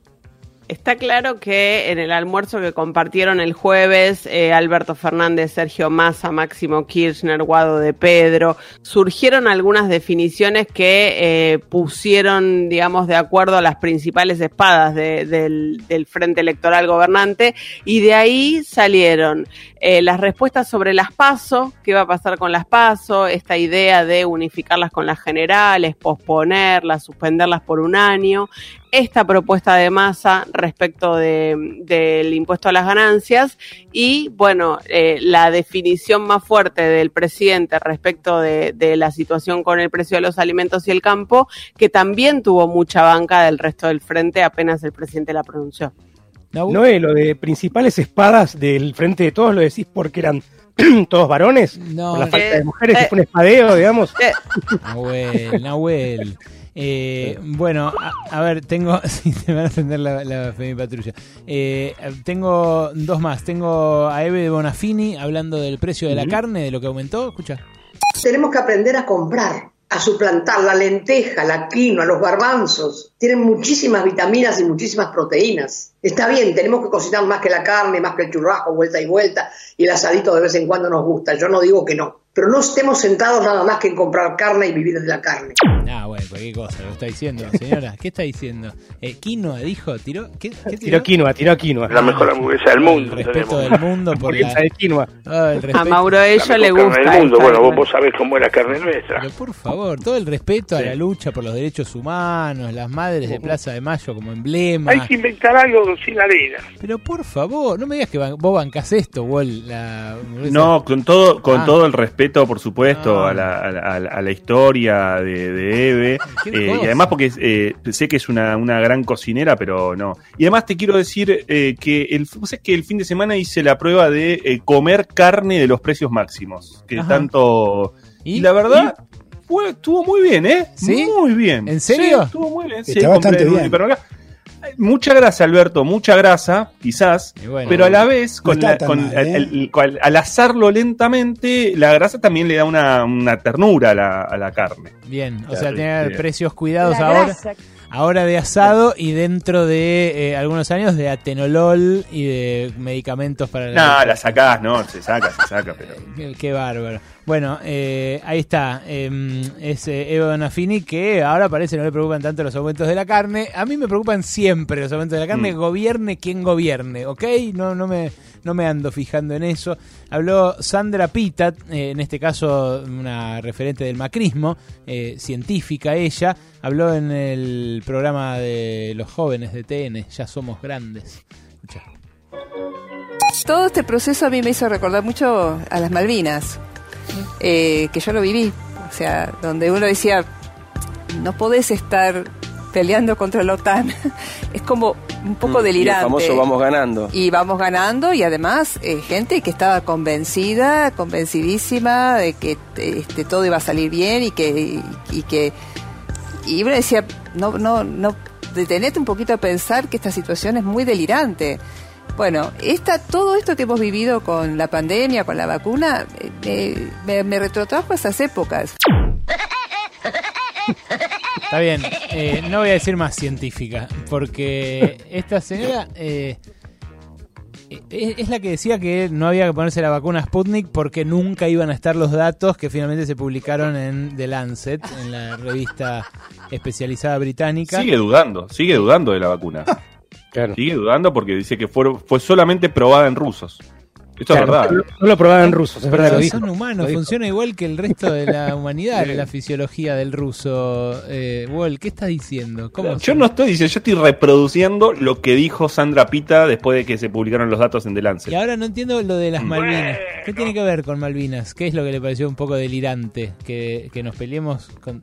Que, que nos peleemos contra un virus, claro, que me- me- nos tendríamos que haber rendido al, Bajo el el virus. del eh, alcohol. Cualquier Claro, cosa. infectarnos. No, cualquier Eh, cosa. Bueno, está cualquier cosa. Sí. Seguro Sí, que... qué ganas de banalizar, qué ganas de banalizar una, una guerra como la de Malvinas, muy dolorosa, eh, ba- bajo una dictadura militar, Claro. ¿no? Qué, qué ganas de, de, de- de- de poner eso sobre la mesa todo el tiempo, porque la, la idea de la malvinización siempre está, ¿no? En esa idea del discurso, ¿se acuerdan a lo inicio de la, de la, de la pandemia cuando se hablaba de la- del enemigo invisible? El comandante en jefe, Sí, eh, Mario Negri haciendo la venia ahí a, a- a Alberto. Sí, sí, bueno, pero qué sé yo. Bueno, capaz nos puede aportar algo un poco más sustancioso Cintia Fernández. Habló Cintia Fernández, la vedette. Está bastante bien. Bueno, Albert, pero Por favor, por favor. habla de Raúl. Listo, ya está. Habla de política, Albert, en este, ¿eh? ¿Eh? No se la esperaba, ¿eh? Ahí está, mira.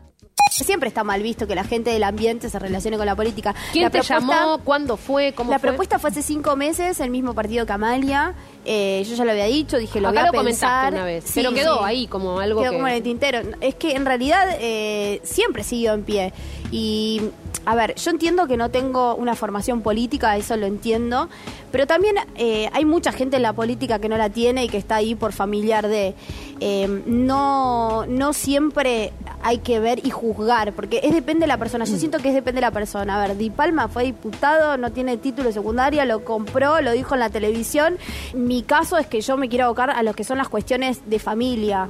Eh, más que nada el tema de la ley de adopción y demás. Yo sé que la política es integral y se tratan todos los temas, pero mi enfoque Pero como legisladora, fuerte- serías como candidata a legisladora. No, como diputada y provincial. diputada. No, Diputada ah, provincial. Bueno. Ahí está.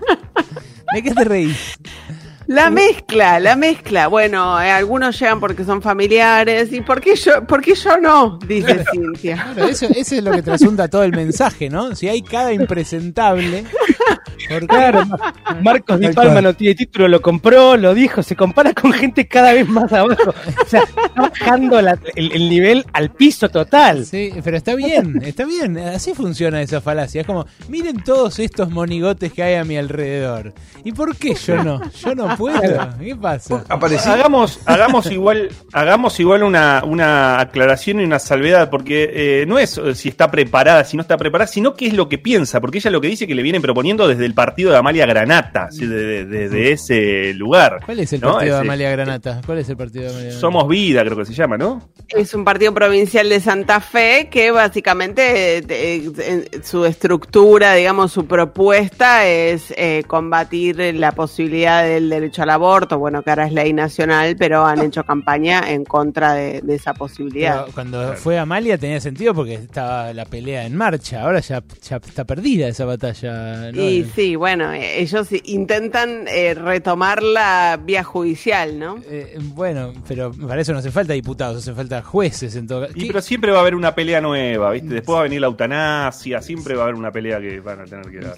Cintia Fernández, legisladora, ¿eh? Mirá vos, qué interesante. ¿Cómo lo ves, Nahuel, vos? Me interesa No, me parece, a mí me parece muy bien, me parece que en realidad también, me parece mandarme yo también. Si- evidentemente algo bueno debe ir y me lo estoy perdiendo, porque están yendo cualquiera. Pasaron cosas. En radio con vos.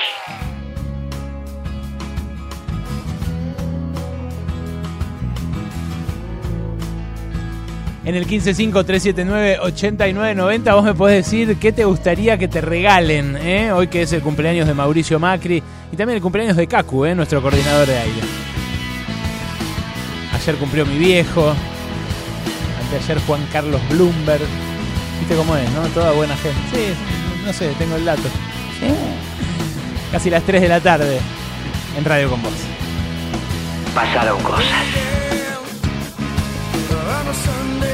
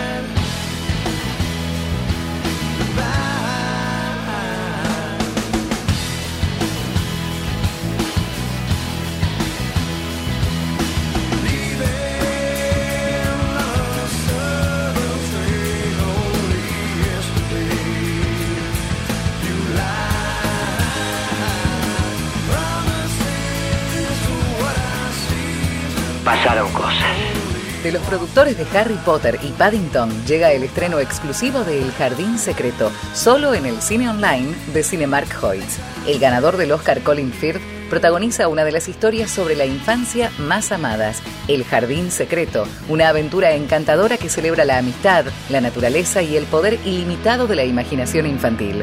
Basada en el bestseller que se ha convertido en un clásico de la literatura mundial, ahora llega al cine online. Todos a ver la película esa con humor, ¿no?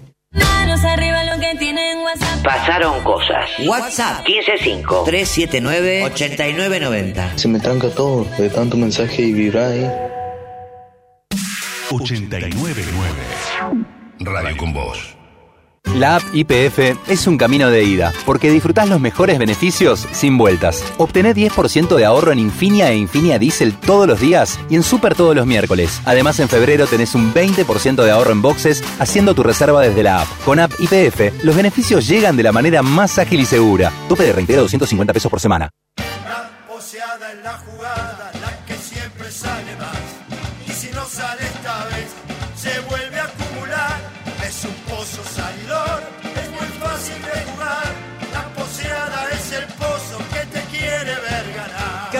Que sale. La poseada está vacante. Más de 5 millones en premios y sortea todas las noches. Jugar compulsivamente es perjudicial para la salud. Juega la selección, juegan los mejores en ESPN. Viñolo, Clos, Latorre, López, Fantino y un equipo que siempre sale a ganar. ESPN es tu pasión. ESPN es fútbol. Son pequeñas o medianas. Son fuertes, resistentes, decididas. Son nuestras pymes. Y como siempre, Banco Crédito las acompaña. Nuevos créditos pyme para inversión productiva. Tasa fija 30%. A pagar en 48 meses. Donde haya una pyme, vamos a estar. Banco Credicop Cooperativo. La banca solidaria. Costo financiero total 34,50% destinado a la cartera comercial vigente desde el 16 de octubre de 2020 al 31 de marzo de 2021, sujeto a evaluación crediticia, el cumplimiento de requisitos exigidos por Banco Credicop y normativa aplicable. Más información en www.bancocredico.coop. Apaga lo que te preocupa. Apaga la incertidumbre. Apaga lo malo. Este año, encendamos las ganas de dejar de fumar. Empezá con la ayuda de Nicotinel. Pedilo en Rappi. Nicotinel es un medicamento que contiene nicotina. Moura, la batería de las principales automotrices. Si es batería, es Moura. Res Non Verba, tienda de vinos y espumantes a domicilio. Más de 100 etiquetas, más de 20 bodegas, todo a tu casa sin costo de envío. 15 50 40 45 45. Res Non Verba. Búscanos en las redes sociales. 15 50 40 45 45. Res Non Verba. Vino para darte el gusto. Suave, suave estar. Por el placer de descansar. Suavestar, colchones y somieres. palermoexpress.com.ar Servicios logísticos integrales, mensajería empresarial, atención personalizada, distribución y logística, seguridad y confianza.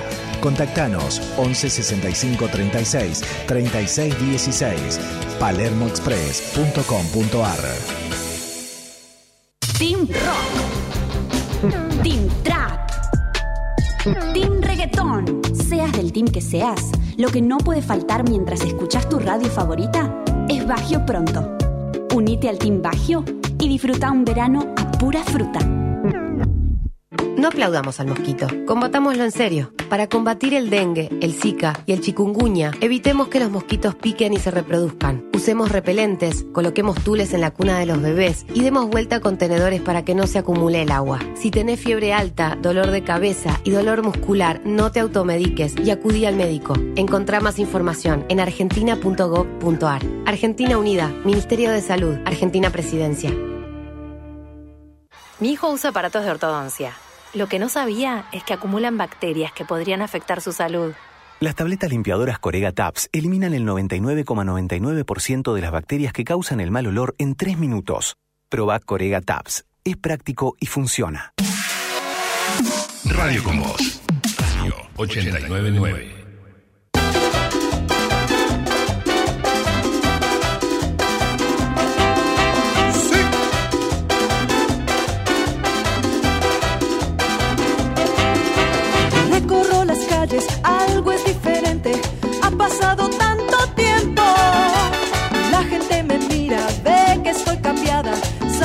ya te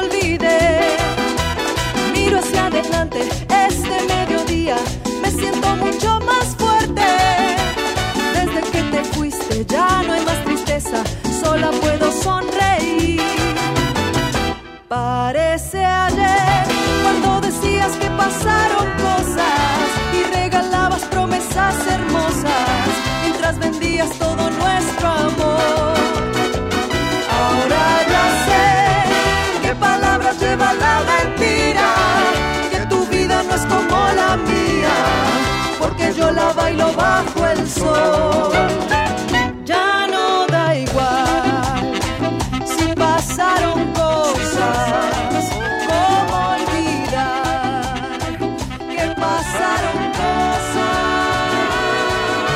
Un día como hoy, pero hace nueve años nos dejó Luis Alberto Spinetta, el flaco. Tenía 62 años y fue el líder de Almendra, Pescado Rabioso, Invisible, Spinetta Jade, Spinetta y los socios del desierto. En fin, sus discos y sus canciones son todas obras fundamentales de la música argentina. Va desde acá nuestro recuerdo, porque nunca no lo estamos extrañando.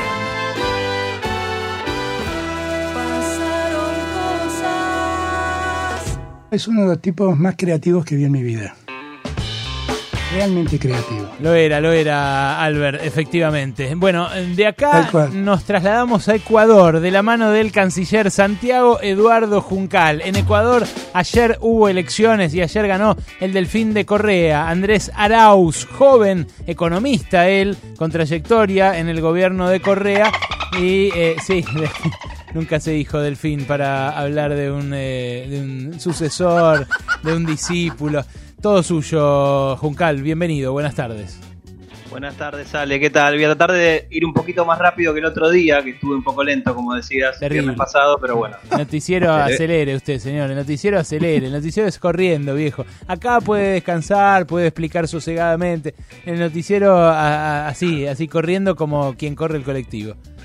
Bueno, le meto ritmo igual. Este, Andrés Arauz Galarza el sábado cumplió 36 años y efectivamente el domingo, ayer, salió primero en las elecciones generales en Ecuador, las elecciones presidenciales en este caso, sacó el 32,1% Ale, de votos, pero no le alcanzó para ganar en primera vuelta. Aún no se sabe a quién va a enfrentar en la segunda vuelta, en el balotaje del 11 de abril, porque Yacu Sacha Pérez Guantambel, como se llama el candidato del Movimiento de la Unidad Plurinacional Pachacutic, sacó el 19,86% hasta ahora con el 98% de las mesas escrutadas. Y Guillermo Lazo Mendoza, el candidato de la derecha, sacó 19,60%, es decir, hay 0,26 puntos porcentuales de diferencia, esto es poco más de 21.000 votos entre los dos candidatos. Y todavía hay que decidir, se va a saber probablemente a lo largo de esta semana quién supera a quién y quién en, en última instancia entrará en el balotaje junto con Arauz. Perdón, Cuarto salió Javier Herbaz Perdón, ¿cuántos- eh, con el 16% de los votos, sí. ¿Cuánto sacó el primero, Arauz?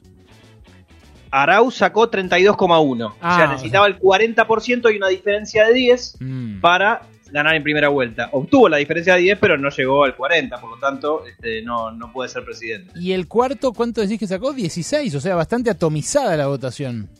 Exactamente, el resto de los candidatos, los 12 candidatos restantes, este, ninguno sacó más del 2%, o uno solo en realidad sacó más del 2%, pero el resto tenía, estaba muy atomizado, pero sí, hay como cuatro cuartos, podríamos decir, eh, y en ese sentido va a ser muy importante la política de alianzas que generen ahora probablemente eh, Yacu Pérez, que yo creo que puede llegar a ser el que se imponga, eh, para entrar a segunda vuelta, que se imponga sobre Lazo, quiero decir, y obviamente Andrés Arauz Galarza. Hay que tener en cuenta, Ale, que Lazo, antes de las elecciones, dijo que apoyaría a Yacu Pérez si él no entraba en el balotaje. Ah, o sea, apoyaría a Yacu Pérez para una segunda vuelta. Por lo tanto, más allá de que puede ser una mera declaración y después eso no necesariamente tiene que traducirse en votos, es interesante para pensar que va a ser una elección muy peleada, la del 11 de abril, ¿no? Además de que 32% es un buen número que, obtuvo Arauz Galarza, sobre Sí. todo teniendo en cuenta que no es Rafael Correa, teniendo en cuenta la persecución política que generó eh, Lenin Moreno desde su gobierno a todos los opositores, pero fundamentalmente a los del correísmo. Y en ese sentido, bueno, no, no es un mal número, ¿no? Sacar casi dos millones y medio de votos, No, pero la va a estar muy peleada la segunda vuelta. La campaña de Arauz fue todo el tiempo con la figura de Correa en primer lugar. Incluso yo vi, eh, me impresionó mucho, pancartas, afiches en los actos, que era la- la- el recorte, la esfinge recortada de, de Rafael Correa. Eh, y abajo decía Arauz presidente, como, como, si, como si lo quisieran esconder. eh, porque Exacto. La figura, Muy loco eso. La figura aglutinante era, era Arauz. Sí, no tan loco, Albert, ¿eh? A usted también le ha pasado algo parecido, no, no a ese nivel, pero bueno, eh, es como eh, un intento de emular lo que hizo Cristina con Alberto Fernández. Lo que pasa que, eh, claro, la, pregunta es, enfrente, ¿qué es lo que hay? Lazo, eh, si bien es banquero y uno tiende a asociarlo con Macri acá, ¿es eso? ¿Qué, qué expresa Guillermo Lazo en Ecuador?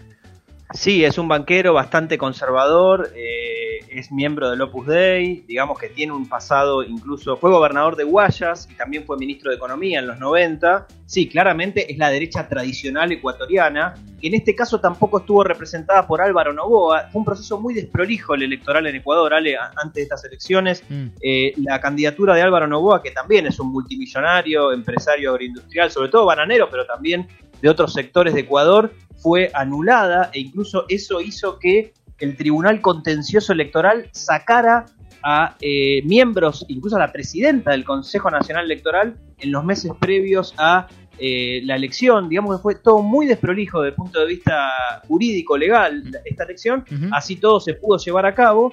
Eh, y sí, Lazo hoy día representa, es la figura más eh, representativa de la derecha y de la derecha de Guayaquil, digamos, de la costa. Ok. Aún así, sí. A- Ahora, pensándolo así, eh, ¿por qué el candidato indigenista, este, el que salió tercero, el que salió tercero, Yuki Pérez, el que está discutiendo... Yacu Pérez. Yacu Pérez, eh, ¿por qué apoyaría a Lazo en una, en una, en un balotaje al revés, suponiendo que entre Lazo, el banquero?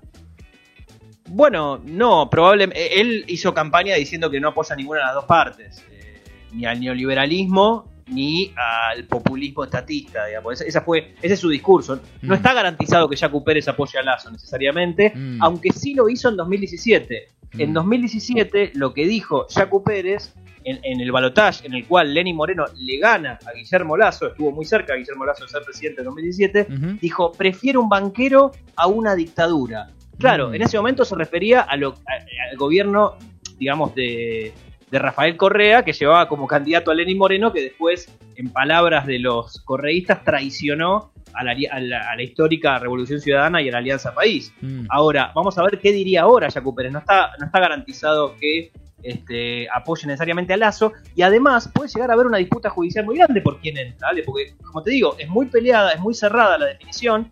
Lo- los votos que faltan contar son de departamentos, perdón, de provincias, en Ecuador así se llaman, tanto de regiones donde Lazo gana, viene ganándole por lejos a, a Yacu Pérez, como puede ser el caso de Guayas eh, y también de Esmeraldas, pero también de la región de la Amazonía, que es donde fundamentalmente saca buena cantidad de votos, o viene sacando buena cantidad de votos, eh, Yacu Pérez. Si te parece, podemos escuchar las primeras palabras que dijo ayer eh, Andrés Arauz, eh, cuando todavía no estaban los resultados oficiales, cuando todavía solamente había eh, datos de conteo rápido de ciertas encuestadoras, eh, y veamos algunos errores que pueden llegar a, a costarle caro, me parece a mí, en lo que va a ser la campaña para la segunda vuelta. Dale.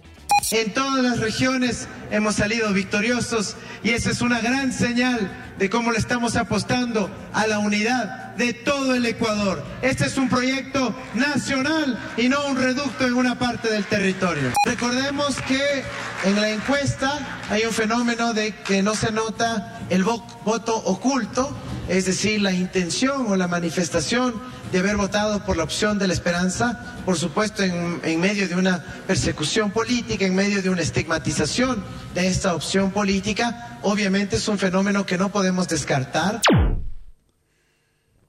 Bueno, con relación a lo primero, hay un error muy grande en lo que dice ahí Andrés Arauz. Arauz decía, ganamos en todas las regiones del país. Esto es falso de falsedad absoluta, ¿vale? De hecho, Yacu Pérez ganó en 13 provincias, Arauz ganó en 9 y Lazo ganó en 2.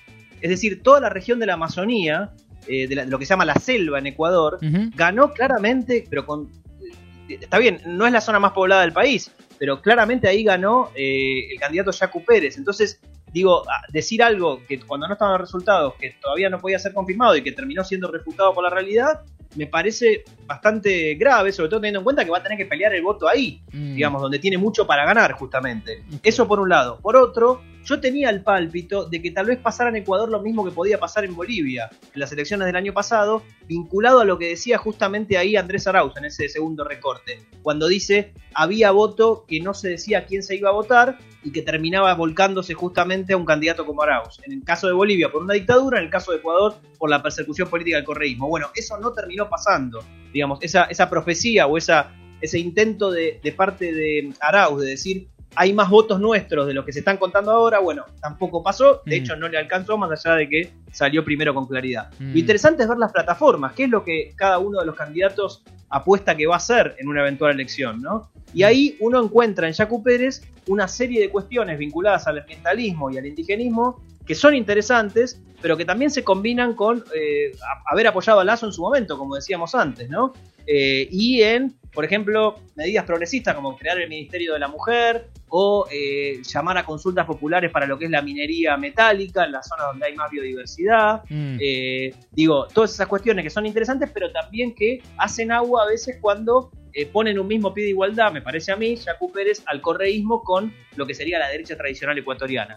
En el caso, sí, No, no, hoy por hoy, igual, eh, ¿cuándo, son, ¿cuándo es el balotaje? ¿Cuándo es la segunda vuelta? el 11 de abril. Bueno, ah, mirá qué distante uno de la otra, ¿eh? El 11. Sí, Bueno. Muy distante, Ale, pero además lo interesante es que el 11 de abril va a haber elecciones en Ecuador, va a haber elecciones en Chile y va a haber elecciones en Perú. Mirá. En tres países de Sudamérica. ¿El sí. mismo día? Mirá, interesante. El mismo día. Bueno, lo más probable hoy es que sea presidente Arauz, ¿no? Porque con... No, ¿No? no, no, no. No, para nada, no, no. De hecho, hay analistas que están diciendo a Arauz le conviene que entre Lazo y no Yacu Pérez. Porque en caso de Yo que, no estoy ta- en caso de que entre Yacu Pérez, ya está asegurado el apoyo No, de- no, eso es lo que dicen ciertos analistas. Yo lo que digo es que está totalmente abierto y que depende del, del- de- faltan, como bien decís vos, faltan dos meses. Hay, hay que ver el sistema de alianza que crea cada uno. De acá, a, a dónde va el voto ese, ese 16% del que salió cuarto? Que es un empresario eh, agroexportador, pero que a la vez está en izquierda democrática. Digo, el sistema de partido de Ecuador implosionó totalmente. Es una cosa totalmente. eh, hay- hay sellos donde hay candidatos que van sobre la base de, de- de alianzas específicas ad hoc. El partido Alianza País, el partido que supuestamente es de Lenin Moreno, Ale, sacó 1,5% de los votos. Es la herencia de Lenin Moreno es la liquidación de su propia proyección política. Es un muerto político, literalmente. Impresionante, 1,5% el candidato oficialista, el que es presidente. Eso también te iba a preguntar. Es una candidata en realidad. Bueno, es una candidata, lo dije mal. Impresionante. Eh, Bueno, porque de hecho eh, Lenin Moreno pasó durante toda su gestión, que en el caso de la pandemia fue calamitosa, eh, pasó del 70% al 5% de aprobación. Eh, era lógico también que se tradujera esto en una, en una magra cosecha electoral. La, la introduzco a Noé, Santi, permiso. ¿eh? Eh, Sí, obvio. Noé, eh, Alberto Fernández apostó fuerte por Arauz en la campaña, ¿no? Definitivamente, de hecho, Arauz estuvo en el país, se reunió incluso con la vicepresidenta en su despacho del Senado, compartieron una foto eh, y Arauz le pidió a Alberto Fernández que interceda ante AstraZeneca para que el laboratorio firme contrato con Ecuador y les manden vacunas, que es algo que le están pidiendo muchos de los candidatos progresistas en la región. También se lo pidió Verónica Mendoza, una de las candidatas progresistas en Perú. Eh, y Alberto Fernández ya inició las gestiones, siempre diciendo, bueno, es un laboratorio privado, ¿no? pero eh, intercediendo en favor, si se quiere, de otros países para que el laboratorio que está produciendo la vacuna en la Argentina firme contratos y, y les, y les promete y les asegure provisión de vacunas a esos países. En el caso de... Fundamental lo que fundamental lo que dice Noé porque está vinculado con dos cuestiones, Ale. La primera es la pésima gestión de la pandemia que hizo el gobierno de Lenin Moreno. Recordemos el año pasado los cadáveres en las casas que no podían ser retirados, la gente muriéndose en la calle en Guayaquil. Tremendo, de hecho Ecuador es uno de los países que- de Sudamérica que más sufrió la pandemia. Y la otra cuestión que vincula lo que dice Noé tiene que ver con que el propio Arauz dijo que eh, la integración regional, la reflotar UNASUR, reflotar la CELAC, es uno de sus principales objetivos de política internacional, que la América del Sur va a ser, eh, digamos, la región que tiene como prioridad, más allá de que obviamente Ecuador está eh, atravesado por la disputa geopolítica entre Estados Unidos y China y de hecho el gobierno de Lenín Moreno acercó muchísimo a Ecuador a eh, los Estados Unidos con la cuestión de Julian Assange, con la cuestión de las maniobras militares de las Fuerzas Armadas estadounidenses eh, en territorio ecuatoriano y con diferentes otras cuestiones que tienen que ver con cómo votaron en la OEA. Eh, Mm. y además, obviamente, desactivar UNASUR, ¿no? Por supuesto. Bien, eh, no, te decía eh, Santi que el tablero latinoamericano está equívoco, eh, ¿no? Ecléctico, porque de ratos, en Bolivia, por ejemplo, la apuesta que hizo Alberto Fernández por eh, el MAS de Evo Morales y por, eh, en definitiva, la reinstalación de, esa fuerza, le salió bien. En, con México tiene buen diálogo, porque también le salió bien esa aproximación inicial a López Obrador, pero después también tiene eh, tembladerales por otros lados, ¿no? Por supuesto, por supuesto. Y tal vez esto le salga bien también a, a la política exterior de Alberto Fernández. Es decir, apoyar al candidato que finalmente gane. Lo que, yo lo único que digo es que está totalmente abierto el resultado del 11 de abril. Porque la derecha puede llegar a unirse muy fuerte y apoyar, como ya lo hizo Lazo, a Yacu Pérez. Porque puede haber eh, fondos internacionales, digamos, eh, muy interesados en que realmente gane Yacu Pérez a como dé lugar y por ende que pierda Andrés Arauz a como dé lugar. Eh, y además, eh, insisto, es muy importante la estrategia que tengan de acá al 11 de abril eh, eh, Unes y Andrés Arauz. No ayuda que diga cosas como ganamos en todas las regiones cuando perdieron en la mayoría de las provincias del país. Claramente no ayuda, digo, se adelantó a algo que ahora puede ser objeto de crítica por parte de Jacu Pérez o incluso de Guillermo Lazo si entra en el balotaje. Excelente, Santi. Un panorama que vamos a seguir seguro de acá hasta el 11 de abril en detalle, pero bueno, era todo lo que quería saber sobre lo que ocurrió ayer. Te mando un abrazo enorme, amigo. Igualmente, dale, saludos para todos. Santiago Juncal, el canciller de Pasaron Cosas con todo lo que ocurrió ayer en las elecciones de Ecuador y vos te estabas preguntando.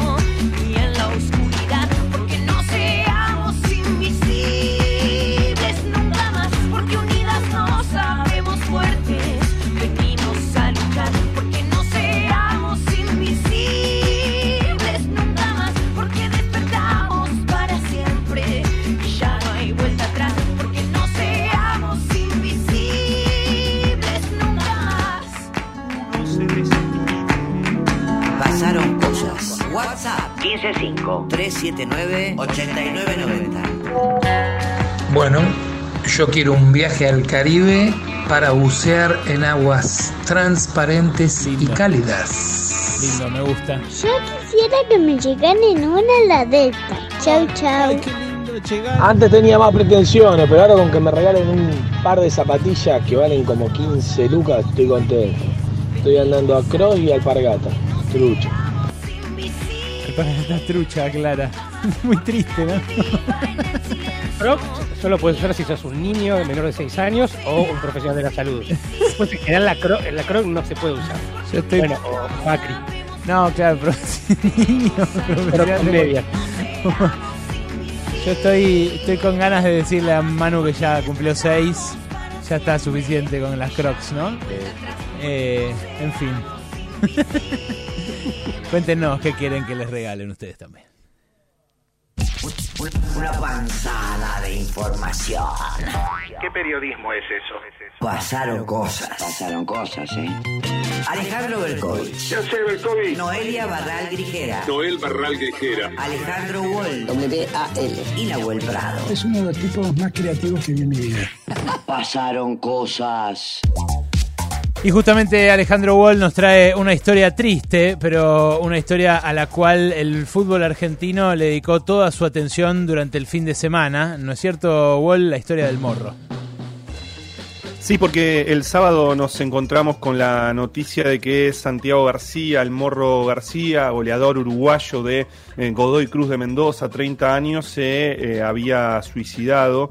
Eh, un- una situación que, por supuesto, siempre moviliza y conmueve, en este caso, eh, al fútbol. El morro, un uruguayo que eh, creció en el barrio Colón de Montevideo, que, que tenía una, una particular, al, al margen de su característica de goleador, además era un tipo que tiene una particular simpatía, eh, incluso cuando declaraba, eh, cuando, cuando hablaba eh, con la prensa, que, creció como futbolista en Nacional de, de Montevideo, el club del que es hincha y al que quería, al que quería volver, que tuvo un paso también por el Atlético Paranaense de Brasil. Hubo, hubo una situación, incluso en, algún momento de esa, ese trayecto, y, también pasó por, por Turquía, nunca pudo adaptarse, pero una situación en donde eh, le saltó un, un doping positivo eh, de cocaína que él eh, mismo habló de, bueno, de algo raro este, en lo que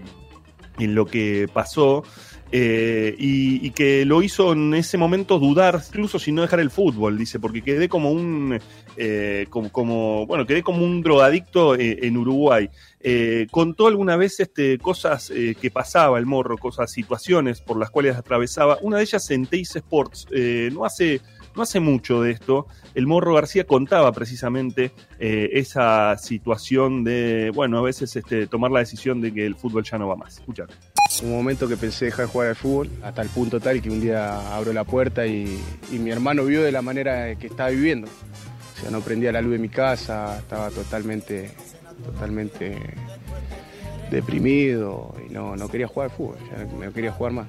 ¿Por qué? Y porque hubieron muchas situaciones que, que me sobrepasaron y con cosas que yo no hice. Te llaman y te dicen doping positivo.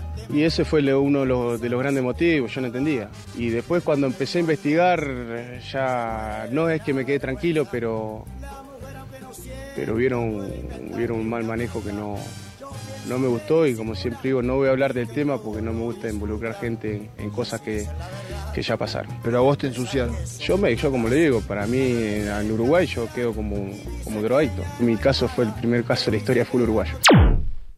Mira, Wally, es, es tan sí. tabú, es tan tabú la, de- la, la depresión o, o el estar mal en el mundo del fútbol que escuchar la música de fondo que tenía eh, ese, ese corte original, ¿no? Una música medio salsera de un tipo que está contando una desgracia. Sí, y precisamente como es tema eh, tabú eh, la depresión, hubo por supuesto muchas reacciones de gente que conocen, eh, eh, que conoce eh, el, el mundo del fútbol. Por ejemplo, Fernando Signorini escribió, eh, algún día tendremos que hacernos cargo de este ambiente tóxico y nefasto que hemos sabido construir, público, periodistas, dirigentes, agentes de test, profes, también futbolistas, educar y preparar a los futbolistas para la vida, no para el domingo o la etapa del lunes.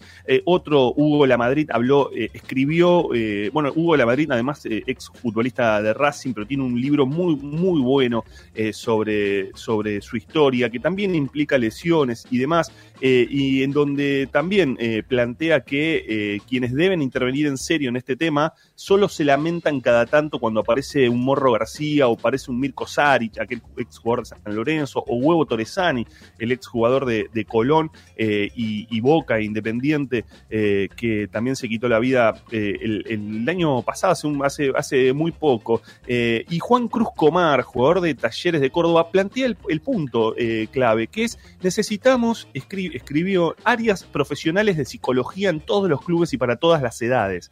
Porque no, es, eh, no se trata solo de- del fútbol, por supuesto hay múltiples causas, no es que eh, la situación de- del Morro, con- contextualicemos la situación del Morro García, estaba fuera del equipo, el presidente Mansur, presidente Godoy Cruz, ya había dicho que no lo, que no lo quería en, en el equipo, le habían dicho a Sebastián Méndez que no lo podían tener en cuenta, estaba bajo tratamiento psiquiátrico, estaba medicado desde hacía tiempo, atravesó un año como el, el año de la, de la pandemia, eh, alejado de eh, su hija, eh, su abogado y tanto su madre contó que tienen eh, conexión con la madre la hija, pero no podían viajar, él estaba en Mendoza, su hija eh, en Uruguay, es decir, por supuesto que hay un montón de cuestiones, pero el tema es cómo, eh, el, cómo el fútbol, que es finalmente el ámbito en el que pertenecen, puede contener a, esa, a esos jugadores que sufren esta cuestión. El morro había dicho, nosotros no somos robots, no somos robots, somos, este, no somos máquinas, nos pasan cosas.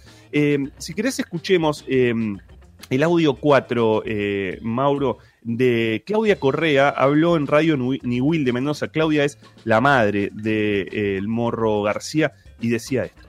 A veces cuando se habla de la depresión no es este, una cuestión que uno tenga que, que decir, no, no, este, está triste, no, no, estaba deprimido, estaba tratado. Y él como presidente de un club tendría que haber tomado este, las cosas de otra manera.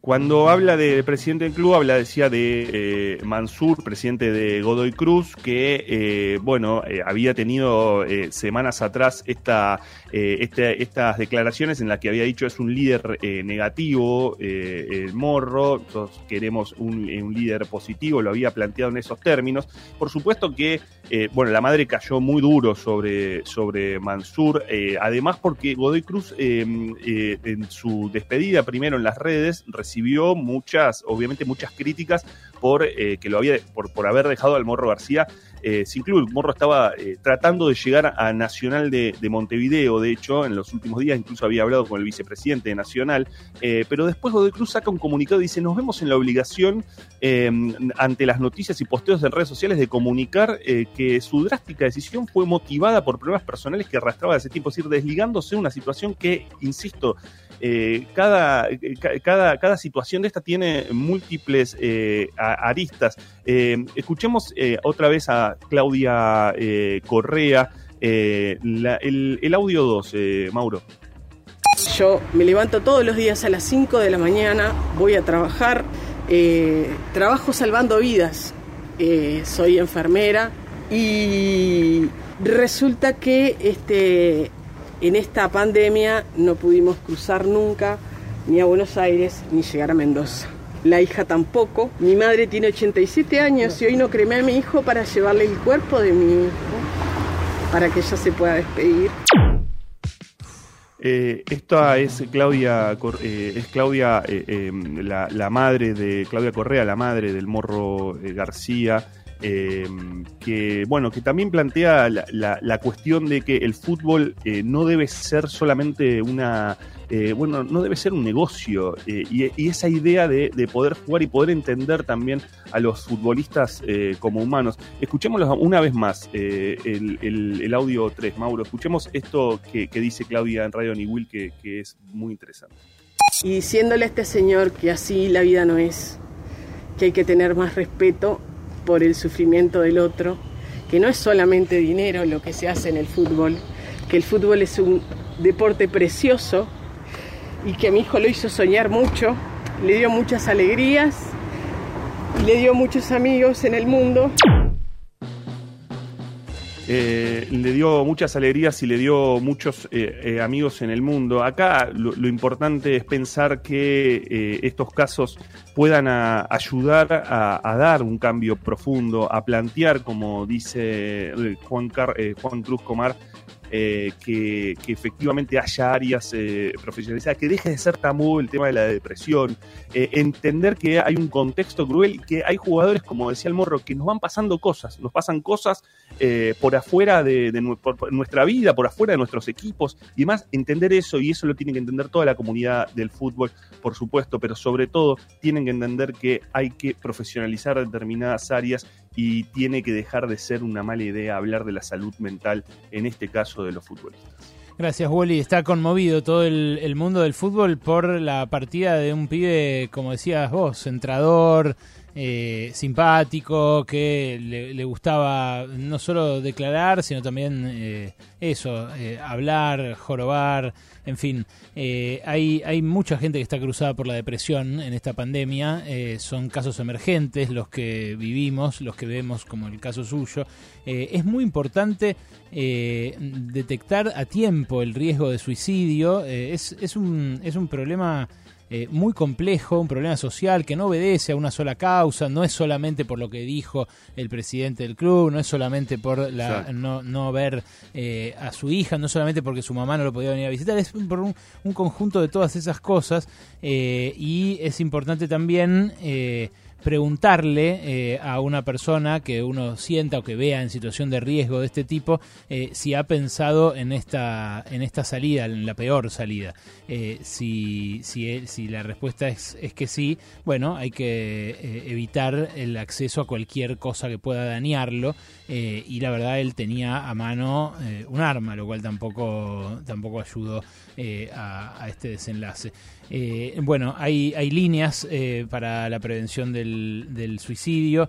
Acá en Capital y el Gran Buenos Aires pueden llamar al 135 en caso de que vean a alguna persona en esta situación o desde todo el país gratuitamente a la línea nacional 011 5275 1135. Repito, 011 5275 1135. Se fue el Morro García y lo extraña a todo Godoy Cruz y una buena parte del fútbol. Che, rompete ese Instagram. A ver cuántas minas me dieron like. Arroba pasaron, arroba pasaron cosas 899. Radio con Voz. 899. Este verano aprovecha con Chevalier. Extendimos la promo Reencontrate. Comprando tus pasajes hasta el 15 de febrero, obtenés un 50% de descuento en tu próxima compra. Conoce más en www.nuevachevalier.com. La la jugada, la que siempre sale más. Y si no sale esta vez, se vuelve a acumular. Es un pozo salidor, es muy fácil de jugar. Que sale. La poseada está vacante. Más de 5 millones en premios y sortea todas las noches. Jugar compulsivamente es perjudicial para la salud. Te podés cansar de todos los golpes de la vida, de los golpes del contrincante y de los golpes bajos, pero no te cansás. Quiero la evolución del descanso. Nuevas gaseosas Bagio Fresh. Nuevas gaseosas Bagio Fresh. A un precio que son buenas de verdad. En el mes del cáncer infanto-juvenil, la Fundación Natalie Daphne Flexer te invita a ponerte la camiseta por los chicos. Ingresa a ponetelacamiseta.org y recibí tu remera solidaria en cualquier lugar del país. De esta manera, estarás colaborando para que más de 3.200 chicos con cáncer reciban de manera gratuita los servicios de la Fundación. Decime, ¿dónde estabas el verano que escuchabas esto? Vamos pa' la playa, pa' curarte el alma. Cierra la pantalla, abre la Radio con Voz. Verano. Juega la selección, juegan los mejores en ESPN. Viñolo, Clos, La Torre, López, Fantino y un equipo que siempre sale a ganar. ESPN es tu pasión. ESPN es fútbol. La app IPF es un camino de ida, porque disfrutás los mejores beneficios sin vueltas. Obtené 10% de ahorro en Infinia e Infinia Diesel todos los días y en Super todos los miércoles. Además, en febrero tenés un 20% de ahorro en boxes haciendo tu reserva desde la app. Con app IPF, los beneficios llegan de la manera más ágil y segura. Tope de reintegro 250 pesos por semana. Moura, la batería con 18 meses de garantía. Si es batería, es Moura. Yo uso una placa de descanso para dormir. Lo que no sabía es que acumula bacterias que podrían afectar mi salud. Las tabletas limpiadoras Corega Tabs eliminan el 99,99% de las bacterias que causan el mal olor en 3 minutos. Proba Corega Tabs. Es práctico y funciona. Loto Plus, el pozo más grande de la Argentina, con más de 450 millones en premios. Loto Plus, porque la suerte te lo destina. Loto Plus, es el más grande de la Argentina. Loto Plus, Loto Plus. ¿Y si sale? Jugar compulsivamente es perjudicial para la salud. Rusco presenta Pa' que te quedes.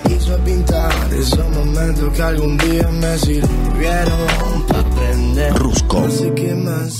Pa' que te quedes. Disponible en todas las plataformas digitales.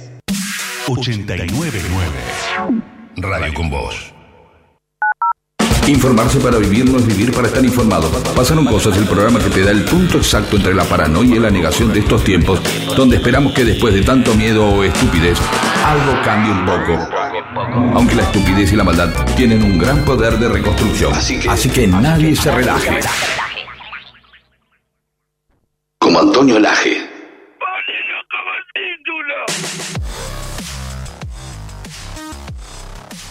Piden la prisión preventiva para el marido de Carolina Píparo. Juan Busali está detenido desde el 9 de enero acusado de intentar matar a dos motociclistas, además de chocarlos. Busali y la diputada provincial de Juntos por el Cambio, que iba de acompañante, los arrastró más de tres cuadras e intentó darse a la fuga. Después el argumento que dieron es que, es que creyeron que se trataba de los motochorros que los habían abordado minutos antes. Esto no era así según todas las pericias. El dólar arranca la semana en alza. El solidario aumenta 40 centavos, ahí a punto de cerrarse las operaciones, con el 30% de impuesto país, el 35% de retención de ganancias, se vende a 153,86, casi 154 pesos, esto en el Banco Nación, en los otros bancos un poquito más caro. El Blue se mantiene estable, está más barato que el eh, oficial, está a 151 en las cuevas de la City porteña, el dólar bolsa cae 50 centavos, está a 150, redondeando centavitos, el con liqui 152,50. En Chile, un carabinero le disparó y mató a un malabarista que se negó a un control policial. El artista callejero fue abordado por dos agentes que ya tenían su arma desenfundada. Decenas de personas cortaron la calle inmediatamente, reclamaron por el abuso de la fuerza de seguridad, que fue, eh, insisto, a, la vista de otros. Según la versión de carabineros, los disparos contra Martínez fueron en legítima defensa, pero el hecho es investigado como asesinato. Uno de los uniformados que disparó tiene prisión preventiva y se desataron fuertes protestas durante el fin de semana, como no se veían en Chile desde 2019. Francia prohíbe los tapabocas de tela para ir a la escuela. Los estudiantes van a tener que usar los quirúrgicos que tengan un filtrado del 90% del aire. La medida busca frenar las nuevas variantes del nuevo... cobran, hijo. Y claro, son un poco más caros. Eh, busca frenar las nuevas variantes como la británica, la cepa británica que sigue creciendo eh, allí en, en Francia. En Francia, eh, la multa, hay toque de queda desde las 6 de la tarde, me contaba este fin de semana un francés. La multa es la primera vez que incumplís, que te agarran fuera del toque de queda, 135 euros. La segunda, ¡Ey! la segunda 500 euros y la tercera 2.000 euros. Eh, mm, lo que no me dijo es qué pasa si no tenés esa guita para pagar. Europa, vos, la reputa que te Eh, en nuestro país, en la última eh, jornada, se conocieron 61 muertos, 3.658 nuevos casos. Hasta ahora, el total de víctimas fatales es de 49.171 personas, lamentablemente. Hay deportes con Alejandro Huel. La AFA quiere la vuelta del público. Desde la calle Viamonte se le envió una carta a los distintos gobiernos para pedir la habilitación de un 33% de la capacidad de los estadios.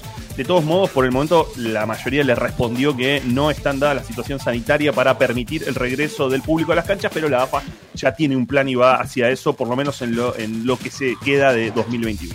Gracias, Wally. Faltan 15 minutos para las 4 de la tarde. Quédate porque nos queda un montón de información en este momento em, con este cielo nublado y esta, esta clima inestable. Hay 24 grados 1 de temperatura en la ciudad de Buenos Aires. El Servicio Meteorológico Nacional dice que va a seguir así, inestable, que mañana hay 50% de probabilidades de lluvia y que el miércoles sale el sol. Mañana mínima 19, máxima 24. El miércoles mínima 20, máxima 25. De lunes a viernes, de 13 a 16, che, pasaron cosas, ¿eh? Pasaron cosas. Pasaron cosas. Con Alejandro Berkovich. Ahora a la tarde se ven Noé, el ministro de Educación, Nicolás Trota, y el jefe de gobierno porteño, Horacio Rodríguez Larreta, van a tratar de eh, fijar un protocolo para el regreso a clases presenciales acá en la ciudad de Buenos Aires. Pero, ¿qué más se espera, amiga?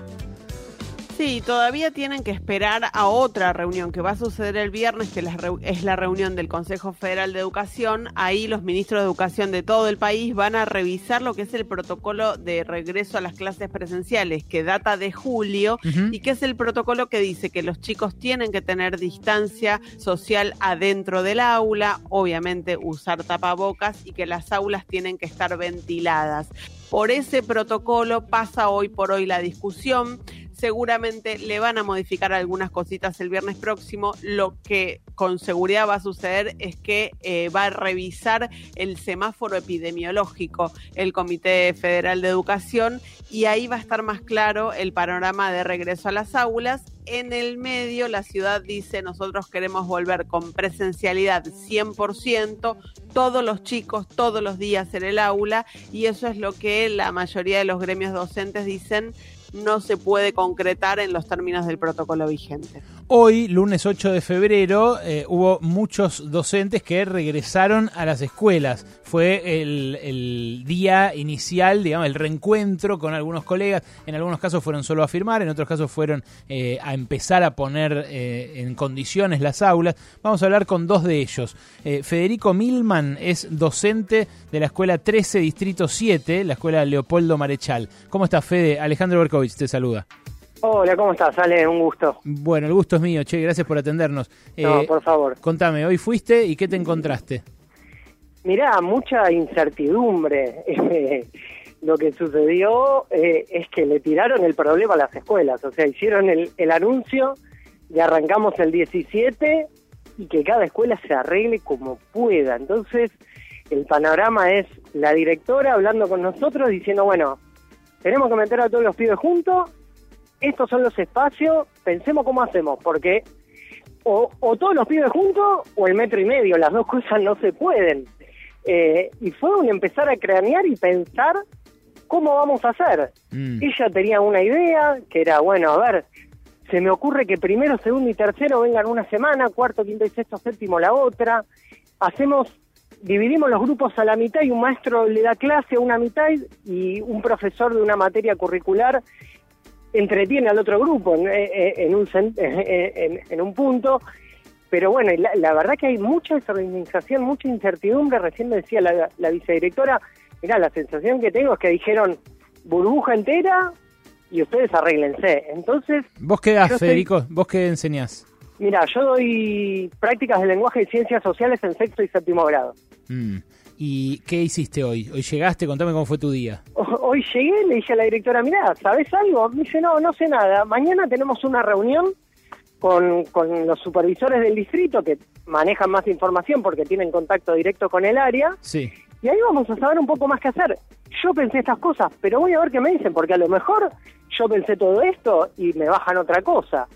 Eh, entonces estamos ahí un poco sin nada concreto que hacer, porque la verdad que no sabemos ni cuántos alumnos vamos a tener, ni en qué horarios, en qué espacios, ni si vamos a... No, no había conectividad hoy, por ejemplo, pero incluso empezamos a pensar que en las primeras semanas lo que hay que enseñarles a todos los pibes es a que terminen de usar la computadora, ponernos de acuerdo en alguna plataforma, pues un poco la, la sensación es, esto dura un tiempo y después nos contagiamos todo y volvemos a la virtualidad. Aprovechemos, demos clase todo lo que podamos, pero enseñemos todo sobre informática, que bueno, eh, eh, entre otras cosas mi escuela no tiene profesor de informática, porque no se cubren los cargos. Te saluda Noelia Barral Dijera, ¿cómo estás? Vos, vos decías recién eh, no, ni siquiera sabemos cuántos chicos vamos a tener eh, en el curso este año. ¿Ustedes, eh, los chicos, los tendrían que recibir el miércoles que viene? ¿Esto es así? Mira, primero, segundo y tercero arrancarían el miércoles y de cuarto a séptimo arrancarían el lunes que viene. Lo que no sabemos es cómo los vamos a organizar todavía. Claro. Eh, a, a todo esto, mirá, re- hay, hay escuelas que todavía no, no tienen directivos. ¿Por qué? Porque eh, se jubilaron directores en el verano, tienen que asumir nuevos, entonces están eh, en una situación de mucho más incertidumbre que la mía. Recién me contaban de una escuela secundaria que, que les dijeron, miren, acá pensamos mantener la virtualidad después vemos, porque no sabemos cómo nos vamos a organizar. Y te digo algo, a ver, las primarias, yo soy de, de primaria, también doy clase en el terciario, pero las primarias incluso tienen grupo completo, tienen un cuerpo estable de docentes. Imagínate todo esto en secundaria donde los cursos son mucho más grandes, o sea, estamos hablando de cursos de 40, 50, 40 y pico de pibes, pero además donde los docentes rotan todo el tiempo escuela por escuela, o sea, ni siquiera hay un plantel Sí. estable de docentes. Entonces, Bueno, de eso- los problemas organizativos son mucho peores. Sí, de eso ya estuvimos hablando la semana pasada eh, con algunos que nos decían doy clase hasta en en 10 escuelas distintas durante la semana. Eh, ¿Vos cuántos eh, en esos sexto y séptimo grados que, que das? ¿Cuántos alumnos tenés en el aula? Mira, mira, yo soy un, un privilegiado porque eh, tengo un promedio de 17 alumnos en, en sexto y séptimo, o sea, en cada grado. Pero bueno, y así todo hay que partirlos en dos porque son aulas muy chiquitas la de mi escuela. Eh, ¿En dónde está? ¿En Distrito 7? ¿Dónde es la escuela Eh, Madryn? mira, yo estoy en Paternal, Villa Mitre. Mm, Y 17 alumnos en una en un aula de cuánto por cuánto, más o menos. Y a ver, para que te des una idea, serán 3 por 6, da 18. Eh, no, no da, no, no da. O sea, sí o sí tengo que partir el grupo en dos.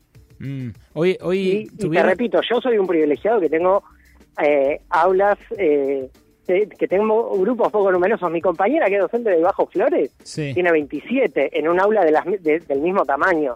Pero ustedes recibieron el cálculo en cada aula, según los metros cuadrados que tiene, Sí. cuántos alumnos pueden hacer entrar. Y mira eso, hoy estuvimos calculando, estuvimos midiendo, dijimos, bueno, dividamos en dos eh, y, y nos da. Pero te repito, en, en- en la escuela de mi Pará, pará, compañera, pará, ¿cómo estuvimos midiendo? ¿Vos estuviste midiendo con un metro? que no, no, no había metro, así que estuvimos midiendo con pasos. ¿Qué? Pará, pará, pará, pará, pará, pará, pará, pará, como dice Fantino. Vos estuviste... Qué miseria, Vos... lo de medir con pasos... Tampoco me dan barbijo. Eh, mandaron un, un, un listado de las cosas que nos van a dar y el barbijo me lo tengo que proveer yo, aparentemente. Eh, no, está bien, lo- pero lo, lo ridículo, además de la pobreza, eh, que ya parece en joda, en serio, que tengas que medir con Sí, sí. pasos. eh, la- claro, ahí está, mira, está midiendo el maestro, mide, hace los pasos en, en en el aula. Eh, pero además de eso, ¿en serio no te dieron ya medida el aula? ¿No había no había un personal de, no sé, de mantenimiento? Mira, eh, así como le dijeron a cada escuela que se arregle, es esto, cada escuela se está arreglando con lo que tiene y como puede. No, bueno, Eh, no, no, no, es- no es joda esto. Hoy iba con mi hija, mi hija me quiere volver a la escuela, está desesperada, ¿no? Porque también Sí, soy sí, los padre. míos también, y yo también, todos Bueno, queremos que yo vuelvan. también quiero que vuelvan. Pero me dice, todo lo- me, me está matando a preguntas desde hace una semana, porque ella es re ñoña, quiere volver a la escuela, y le digo, mira, tal, no lo sé, tal, no lo sé, no lo sé. Íbamos por la calle y leo un cartel eh, del gobierno de la ciudad que dice, tenemos un plan. Me dice, mira, papá, dicen que tienen un plan. ¡Guau! Se cagaba de risa, y tiene 10 años. Imagínate cómo estamos nosotros. Digo, en- o sea, yo me río, pero hay un nivel de nervios Sí, que claro. es, es difícil de explicar, te, te soy sincero. Vos te reís porque escuchás pasaron muy- cosas. Este, se, te Sí. nota, se te nota que escuchás pasaron cosas y entonces te tomás Sí, esta- eh, eh, escuché, pasaron cosas todo el verano y, Qué bárbaro. Así que el año pasado. Quédate en línea, Fede, porque la tengo en el otro lado a Mariana Álvarez, que es maestra de primaria de la escuela número 13 de Caballito. Yo no sé si ella escucha Pasaron Cosas, pero por ahí nos está escuchando y dice estos chiflados. ¿qué está? ¿De qué se ríen? Hola Mariana, ¿cómo estás? ¿Qué tal? ¿Cómo estás, Alejandro? Buenas tardes. Buenas tardes. Eh, ¿Vos hoy también te reencontraste con, con el aula? Mira, estoy en la misma situación que Federico. Eh, nos reencontramos en la escuela, en principio, con los directivos. Mi escuela tiene la suerte, por lo menos, de tener directivos, a diferencia de cinco escuelas de mi distrito, Vamos, carajo. que hoy llegaron los maestros y todavía no tenían, no habían hecho toma de posesión de los directivos. Esas son escuelas que hoy ni siquiera Sí. tienen directivos que reciban eh, las directivas del gobierno de la ciudad. Y con lo que nos encontramos oficialmente fue con un mail que le llegó a la conducción que tenía una especie de, de protocolo sintetizado, que era básicamente prescriptivo. Era esto, era pensar, nos daban un instructivo de cómo calcular la superficie de nuestra aula y a partir de ahí nos decían qué cantidad de chicos y chicas pueden entrar. En mi aula yo soy maestra de segundo grado, trabajo con niños de 7 años. ¿Y cuántos tenés? Eh, tengo una matrícula de 23 en principio, porque están inscribiéndose y llegando niños y niñas de escuelas privadas, cuyos padres no pueden pagar eh, la cuota, o Mm. niños de, niñas de provincia. Tenemos en este momento en la ciudad de Buenos Aires una matrícula escolar muy móvil, que tiene que ver con las circunstancias, y calculando cuántos niños podrían entrar. Lo que no dice ese protocolo es qué hacemos con los niños que no entran, o cómo nos organizamos. Mm. Y en ese caso, ¿ustedes qué van a hacer? Digo, si no les dice el protocolo, ¿qué van a hacer? Mira, en este caso, todavía imagínate que yo soy maestra de grado, ¿no? La directora, que es la que tiene que tomar una decisión institucional de esto, todavía no tuvo una reunión con la supervisión, que también hay un cargo que es nuevo, eh, una señora que está tomando posesión este año y se va a encontrar con, para resolver con este problema en veintipico de escuelas de su distrito, y lo que estábamos pensando era qué podíamos llevar como propuesta. Lo que pasa es que somos, estamos formados para tomar decisiones pedagógicas, no decisiones sanitarias, y además estamos un poco atados de pies y manos porque no podemos salir a consumir aulas. En mi escuela el protocolo hablaba de espacios abiertos, ¿no? Y estaban convocadas hoy las personas de educación física. ¿Y? En mi escuela hay un espacio abierto de 3 por 3,57 para toda la escuela y compartido con jardín. ¿Tres metros por tres metros y medio? Así es. O sea, el patio de un tres ambientes, el patio de una planta baja de cualquier edificio. Exacto, es el único espacio abierto que hay en toda la institución para 300 y pico de niños y niñas, más los adultos. Qué bárbaro. ¿Y, en el, y eso en primaria, en el nivel inicial? Y a nivel inicial hay dos salitas, que son 60 niños. Yo, además de ser maestra, trabajo en capacitación para, para el nivel inicial en dos distritos de la ciudad. ¿Y? Ahí como y, las- y- y el protocolo es el mismo y, y las indicaciones escasas son las mismas. Está bien, pero está bien, está bien, pero eh, perdón, lo introduzco de vuelta a Federico. Fede, ¿estás ahí? Sí, sí, sí. Esto que eh, vos decías de que eh, va a haber maestros entreteniendo a la mitad del aula que no entre en el rato en el que le dan clases siguiendo el protocolo de distanciamiento de un metro y medio. Eh, eso lo, lo- es lo que están ustedes imaginando en la escuela que pueden hacer como forma de, de- de- de salida, digamos. Claro, porque a ver, mi escuela tiene dos profesoras de educación física. Ahora, hay un solo espacio y va a tener que hacerse cargo de medios grupos la profesora de educación física y a la vez hay espacios que no sabemos, tenemos que inventar un poco eh, cuáles van a ser esos espacios de todos esos medios grupos. Yo no, Claro, no claro. sé si se entiende. Mira, te, te relato una, una, una cosa que nos pasó fin de año de pinta de cuerpo entero la improvisación que hay. Vino alguien de infraestructura, ¿no? A, a fin de año. Y le dice a la directora, "¿Y ¿cómo van a meter todos los chicos acá? Y mi directora le dice, no sé, dígame usted, porque ustedes de- decidieron esto. Así que imagínate lo, lo que es, ¿no? Yo no sé cuánto, o sea, creo que le- solo les importó esto, anunciarlo y después fue, arréglense. No, pero está, es que está bien, eh, si, si lo querían anunciar está buenísimo. Eh, el tema es que a ustedes que van a ejecutar la decisión, les tienen que decir a dónde va la otra mitad de los alumnos que no entran en el aula, ¿no? Si no, cada uno va a decidir cualquier cosa y van a terminar en la vereda, no sé. Bueno, se- A, a- todo esto sumar la, la organización para esas, para las familias, ¿no? Sí, Porque imagínate que una semana tienen que mandar a, a- a un hijo que a lo mejor está en primer grado, y- pero el, al hijo de séptimo le toca otra semana bueno, pero porque eso, esa semana si, no entra si en la me lo escuela. avisás bien, si me lo avisás con tiempo, eso, me organizo como papá, ¿entendés? Eh, el tema es que a, a tres días de recibir a los pibes no saben cuántos le entran ni Y cuántos te digo no que ni siquiera, Ale, porque, a ver, las familias, te digo, mu- muchas licencias se van a cortar ahora y, y se están volviendo locas para ver cómo se organizan con sus hijos. Porque, a ver, lo que pasa, ¿sabes qué pasa? Muchos pibes cuando, cuando no hay clase, por lo que sea, ¿eh? Los que cuidan son los abuelos, Hmm. ¿sí? Claro, y ahora no pueden. Y ahora yo a, a mi propia hija no la voy a mandar con mi mamá no, porque es recontra de riesgo. Obvio. Bueno, y esta es una realidad que van a tener un montón de familias, se van a volver locas para ver. De hecho, hay familias que no, ya nos dijeron, no, yo no lo voy a mandar. Mariana, Pero es obligatorio. Bueno, no me importa, yo no lo voy a mandar. gracias, ¿Qué hacemos con esa gracias a los dos que se nos fue el programa. Mariana, gracias, te mando un beso. ¿eh? Gracias, Alejandro. Hasta luego. Eh, Federico, también gracias a vos, la seguimos otro día. Hasta luego. Bueno, eran Mariana Álvarez y Federico Milman, una maestra de primaria de Caballito, el otro maestro también de primaria de Paternal. La realidad, como dice mi amigo el gato silvestre, no dirigencia, no palacio, nada. La gente que fue hoy a las escuelas, ¿con qué se encontró? Uno lo midió con pasos, el aula midió con pasos. Último momento, En Twitter- hay, ¿Eh? un hilo colaborativo justamente de docentes subiendo eh, fotos del estado en el que están algunas escuelas que es calamitoso. Titulín de cada uno antes de irnos. El primero de Nueva Ligera. Ya está previsto que el Congreso va a tratar durante las sesiones extraordinarias el proyecto que presentó Sergio Massa para modificar la escala del impuesto a las ganancias, así que seguramente en el corto plazo saldrá aprobado. Wally.